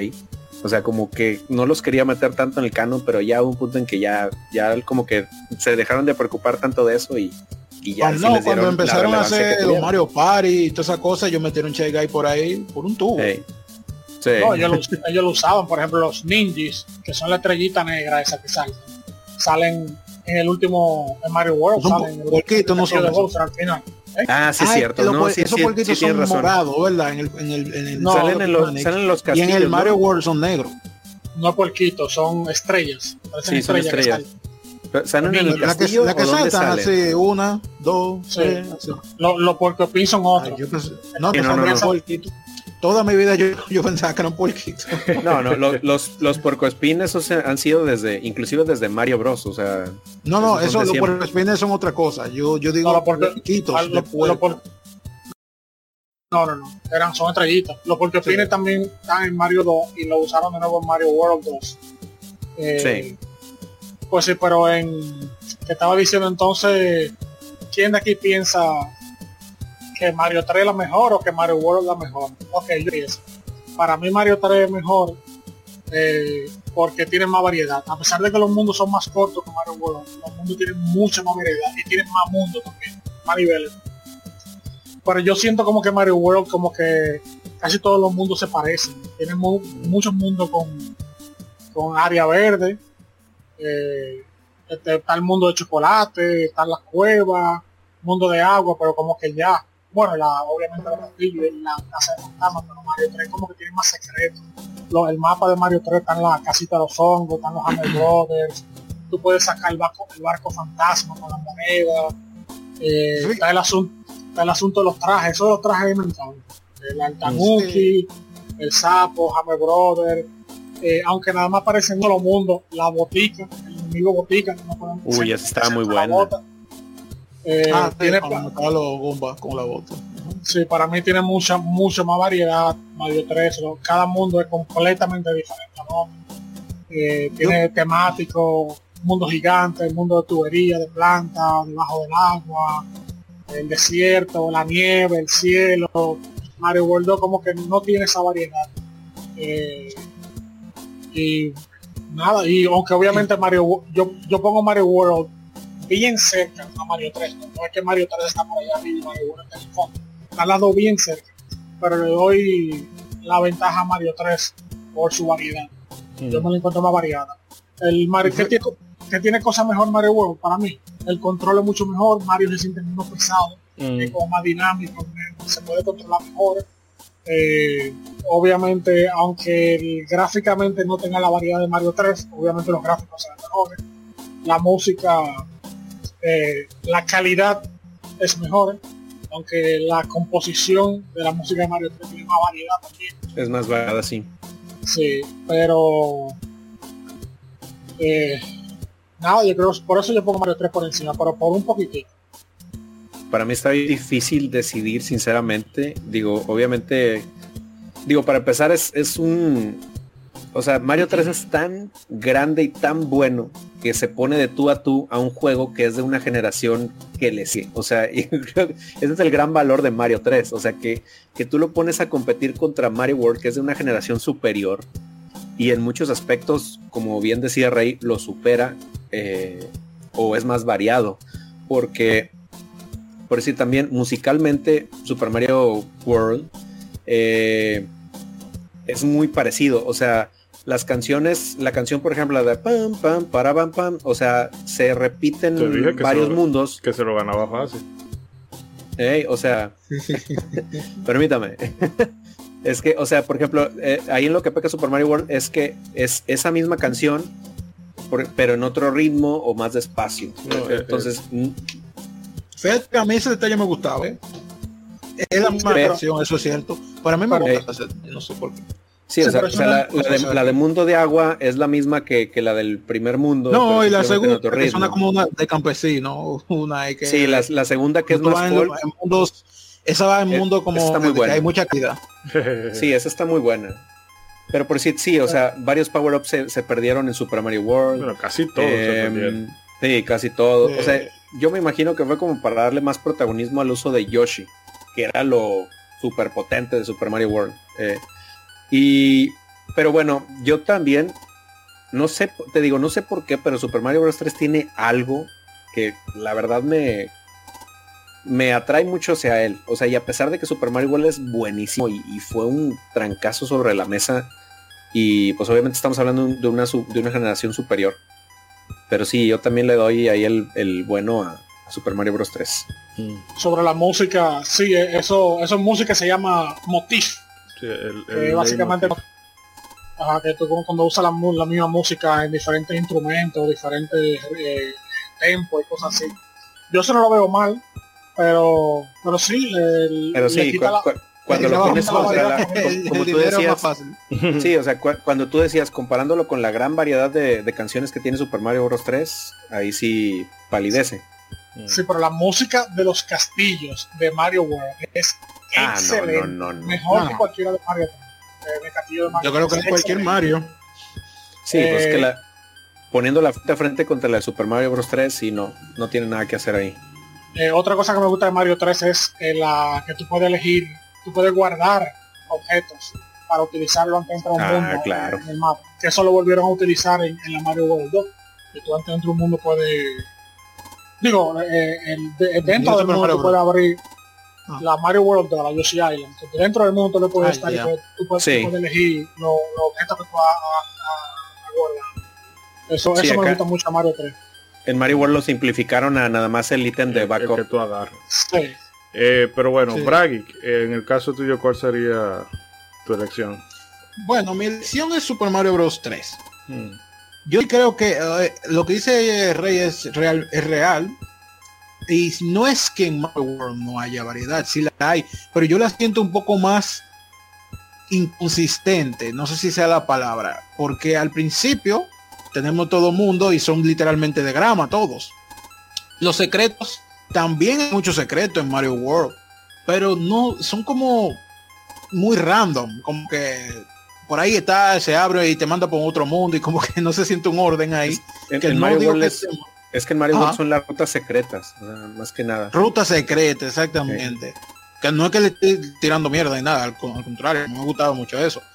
De hecho, la primera vez que yo pasé Mario World, yo estaba con- encontrando muchas rutas secretas, como, qué rayo, esto no, no, no lo sentía normal, porque efectivamente no era la ruta normal. Pero en Mario 3 como que sí, sí, sí se sentía como que ordenada la palabra, precisamente. Eh, y, en Mario World también, como quitaron ese objeto, como dijo César, porque querían darle su protagonismo a Yoshi y se lo ganó, se lo ganó. Realmente era muy chulo tener a Yoshi. Y estaban los Baby Yoshi también, Hmm. Que tú lo podías alimentar y con el tiempo se volvían grandes. Eh, cada Yoshi también los grandes tenían sus habilidades, también había que remarcarlo. Y en, en eso, a, a lo que voy es que Mario World elijo Mario Bros 3, pero no porque Mario World esté muy, muy por debajo. Sencillamente, eh, creo que lo supera ligeramente. Pero no estamos tirándole mierda a Mario World y creo que lo por todo el mundo aquí. No, yo creo- Simplemente yo elijo Mario Bros 3 y también porque, como dije, fue el primero que me dio ese flechazo de Cupido. Y bueno, ya ahí se ganó ya una parte sentimental. me- Pues sí, no, yo creo que ahí es que está el, el, el tema.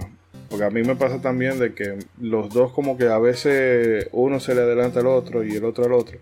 Pero es que en realidad, eh, aún siendo una tecnología anterior, la, la escala de Super Mario Bros. 3 se siente como más, eh, como más grande, pero a la vez también más variada. Tal vez por eso mismo es que tú sientes el juego más grande de lo que es.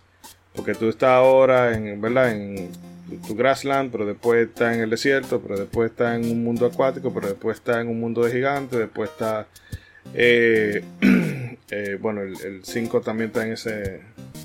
Está en ese mundo y cada y hay hielo y o sea va variando y entonces yo eso siempre lo he resentido de Super Mario Bros eh, de Super Mario World es las pérdidas de, de los upgrades y esa mecánica de, de tener ítems almacenados más allá de, ah, bueno, agarrate dos flores, porque entonces tampoco tú controlas mucho eso. De que si por error tú le diste al botón y te cayó el ítem, entonces eh, cambia el orden. Entonces, eh, no sé, yo Bueno, creo en que... realidad, en realidad también Super Mario World es mucho más fácil porque los niveles tienen checkpoints. Sí, Eh, lo de Mario 3, la manera de hacerte el juego más fácil era, por ejemplo, darte eh, eh, ítems como la, la nubecita que te servía brincar. La colita infinita. y, Exacto, la P y infinita. martillo para poder crear atajo aquí y allá. Exacto. Claro. Eh, y Mario World obviamente te permite grabar, o sea, tú grabas tu progreso, así que en realidad si tuvieran puesto ese sistema de tú almacenar ítems, el juego hubiera sido 20 veces más fácil de lo que ya es. Hmm. Sí, Sí, es verdad, eso es cierto. es verdad. Pero bueno, señores, nosotros realmente pudiéramos pasar aquí horas y más horas. Eh, Y por eso vamos a hacer una segunda parte sí, de sí, eso. este es, este es solamente el prólogo. Este es el prólogo. Eh, eh, prólogo Remix HD 1.8, como los títulos de Kingdom Hearts. Eh, Eh, pero vamos a hacer una pausita aquí, entonces ya cualquier cosita que quieran decir para redondear, la dejamos ahora para la despedida. Y bueno, antes que nada recordarle a la gente que nos pueden visitar en modo7podcast.com. Lo digo por aquí porque en la promo que vamos a poner ahora la regrabamos, pero se nos olvidó meter la página. Así que tenganla presente. En fin, que volvemos ya con las despedidas del programa por el día de hoy.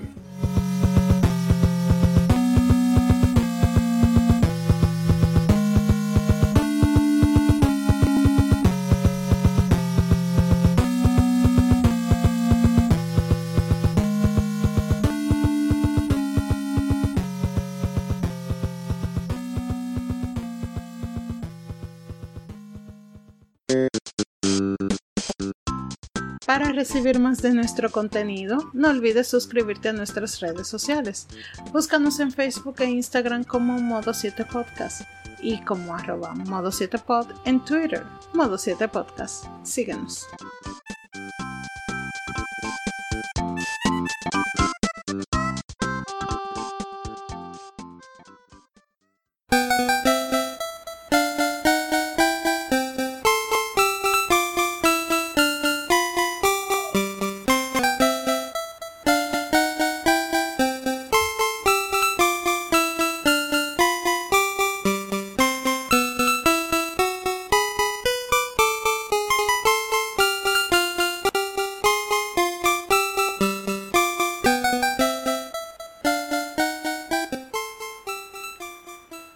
Y bien, amigas y amigos, esto es todo por esta noche. La verdad es que hemos pasado eh, un, programa bastante ameno recordando este juego que, bueno, como decíamos y hemos repetido a lo largo de toda la noche, que uno puede pasarse horas y horas hablando de él. Algunas cosas eh, se nos van a quedar fuera por, por razón de tiempo.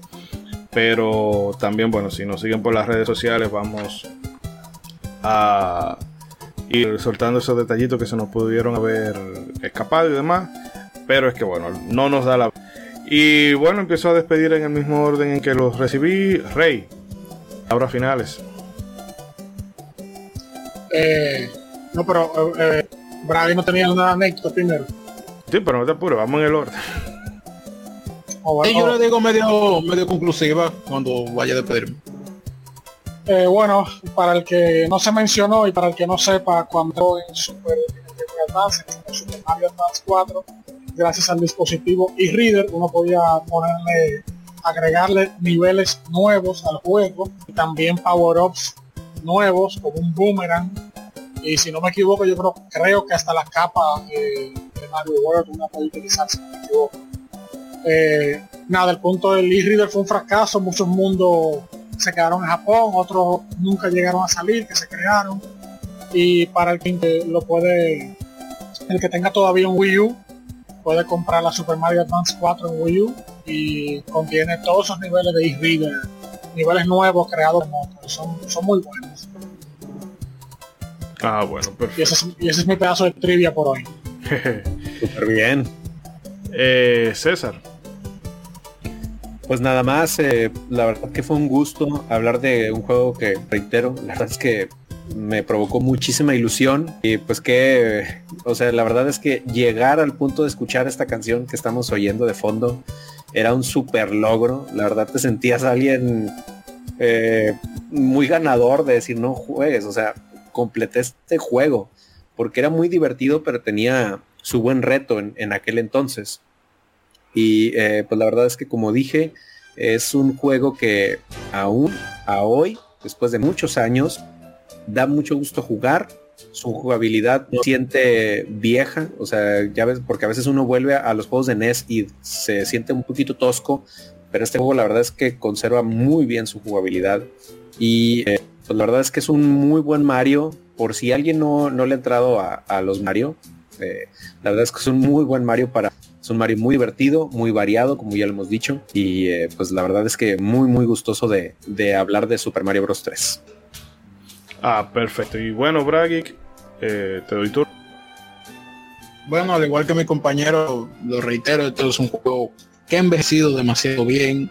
Mi favorito, lo he dicho y lo vuelvo a repetir. De hecho, soy orgulloso portador de, de un certificado de, de gané un torneo ahí de Super Mario Bros. 3. Obviamente a nivel local, pero yo lo yo era de récord nivel, o sea, una cantidad de que podía pasar más niveles. eh, en fin, la cosa es que yo cuando lo me, cuando lo anunciaron me puse a practicar, estaba con tenía siempre ese dilema de ay, cuánta gente no jugó Super Mario Bros 3 y, y- como que tanta gente como que no porque yo no voy a ganar eso, pero bueno, pero me ponía a practicar y al final cuando gané ese turno lo hice y- y fue curioso porque yo cuando practicaba era con el tiempo límite siempre daba una cantidad de niveles específica eh, que o sea que ya yo lo hacía todo perfecto sin morir sin frenar ni nada y me daba esa cantidad y cuando jugué allá que ya yo había empatado con el, con el segundo jugador, o sea, con el segundo ganador. Yo dije, bueno, vamos a empatar porque, o sea, o sea, ya yo no, el tiempo no me da más. Pero por alguna extraña razón, yo un nivel de más en el mismo tiempo. Yo dije, wow, no sé qué pasó aquí, pero eso fue lo que me dio el, el punto ganador. Y en general, eh, tengo he pasado tanto ese juego y, y tengo el certificado ahí que también me hace como que tenerle más cariño aún. Y bueno, eh, decirle a ustedes que si hay alguno aquí que por alguna extraña razón no lo ha jugado, que no sé qué hace, que, que, que no lo ha hecho, y dele para allá. Nada, un placer haber estado en este programa. En otro. Ah, por cierto, eh, César y yo, César me acompañó en un video que hicimos, que ya entiendo que para el miércoles de esta Oh. semana, en canal, así mismo como me llamo, eh, va a estar ahí un ranking del peor al mejor Super Mario. No, no sé si va a ser, mucha gente va a estar de acuerdo, pero igual eh, estamos-. Compartan ya estamos- opinión. Ya estamos atrincherados, ¿eh? Bragui No, y ya, yo. sí, así que ya saben. Eh, con E de burro, ¿verdad? Así como suena. Y Jig de, de Jig, de G, doble E, K. Así Ahí todo lo- pegado. Bueno, ya ustedes saben, eh, si ustedes lo escuchan recién salidito el programa, bueno, pues es en un par de días, el miércoles próximo. Eh, y nada, lo, lo estaré esperando atentamente. Yuna, ¿tú andas por ahí todavía? Sí, todo tranquilo de este lado. Ya para despedir.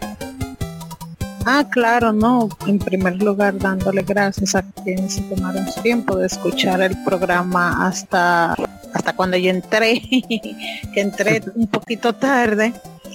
Pero este juego, la verdad, agradezco mucho, puesto que en particular me ayudó a establecer lazos con, con mi primita, como mencioné en la anécdota anterior, que ahora mismo más que una que prima es como mi her-. Sí, es mi hermana menor porque no tengo hermanos. Entonces este juego me, me ayudó a lazos con ella, más eh, la nostalgia y el hecho de, de tú decir la frase de crecen tan rápido es bastante aplicable en mi caso. Y espero que quienes tengan la oportunidad de jugarlo, ya sea padre con hijos, hermanos con hermanitos, tengan el control, si pueden tener la amabilidad, porque el juego se juega de dos. Entonces, que por favor no engañen al pobre niño o niña diciéndole sí, y el control desconectado, por favor. Estamos en el 2022, ya está bueno de eso. Y, y que disfruten, porque la verdad es, sí, como hemos mencionado, el juego, los niveles son cortos, los pequeños niveles en cuanto a los mundos, pero es frutables y espero que quienes tengan la oportunidad de jugarlos lo puedan disfrutar. Ah, no, yo sí perfecto. comparto eso de- del, del discípulo. Aunque en mi caso a veces orgullo, más que orgullo yo sentía como "Oh, este descarado, ¿cómo se atreve a... Pero sí, lo entiendo. Mm. Ustedes saben Que decir, Ah, no sé, Saldín. Ah, pues rápido, que ahorita que mencionaban de dos, que el mapa mundi, si tú eh, seleccionabas, o creo que era con select, el cuadrito de start, podías jugar eh, un como un pedacito del, sub- del Mario. Bros original. Sí. Porque pues es una cosa. eh, Wow, to- mira, se aprenden cosas nuevas. Yo no sabía eso. todos le decíamos, todos le decimos Super Mario, todos Bros estos juegos, pero Mario Bros es otro juego diferente y Super Mm. Mario ya son los juegos de los que estamos Ah, hablando. ya, ya, ya, Sí. ya, el Mario Bros. Ok, el de arcade. el Mario Bros el de los tubos y los cangrejitos, Ah, sí, sí, jugar sí. de dos. Bueno, ustedes saben que otro juego tiene niveles cortos, pero que también son súper, súper divertidos y, y muy buenos. Alien Soldier. Eh, sí, pero yo estaba pensando también en Teenage, sí, exacto, Teenage Mutant Ninja Turtles, Turtles pero es el tema de esta clase. Eh, a los amigos que nos han escuchado hasta este punto, ustedes son los mejores de la bolita del mundo que aguantan eh, toda la plepla que hablamos por acá. Les agradece. Sí, los amamos. Sí, eh, ya saben que nos pueden ubicar por nuestras distintas redes sociales, en Twitter, en Facebook, en Instagram. Y si quieren tener un contacto un poco más directo, bueno, pues modo7podcast.com y pueden dejarnos cualquier cosa en las cajas de comentarios debajo de cada capítulo. Eh, nada. Respondemos. Eh, nada. un cafecito ahí por ahí. Eh, sí, eh, no lo decimos con la, con la voz muy alta, pero sí. eh, desde un dolarito nos pueden invitar ahí un cafecito si quieren, como el que no quiere la cosa. Y nada, eso va a ir. Ustedes saben que hacer podcasting es difícil porque tiene que pagar internet, tiene que pagar electricidad y demás. que esa, es la excusa que pone todo, todo el que pone método de pago, pero no. Contribuyan si, si les sale del corazón. El caso es que este ha sido eh, un episodio de- dedicado a un juego que el amor que le tenemos ha quedado más que patente. Y es un juego que en verdad es sin perecedero. Si por X o Y circunstancia tú nunca le has podido dar el chance, dáselo, porque tú puedes, yo, probarlo simple y llanamente 15 minutos y, le vas a sacar mucho. Eh, sobre todo si ya no cierta ve- veteranía, veteranía con los Mario, sobre todo la línea New Super Mario Bros. y demás. Caso es que yo entiendo que es de esos juegos que la gente debería de jugar antes de morirse. Pero bueno, no nos extende más. Les recuerdo que hagan bien y no miren a quién. Y nos escuchamos el mes próximo con otra charla libre. Swing your arms from side to side. Come on, it's time to go. Do the Mario. Take one step and then again. Let's do the Mario all together now. You got it. It's the Mario. Do the Mario. Swing your arms from side to side. Come on, it's time to go. Do the Mario. Take one step and then again. Let's do the Mario all together now. Come on now, just like that.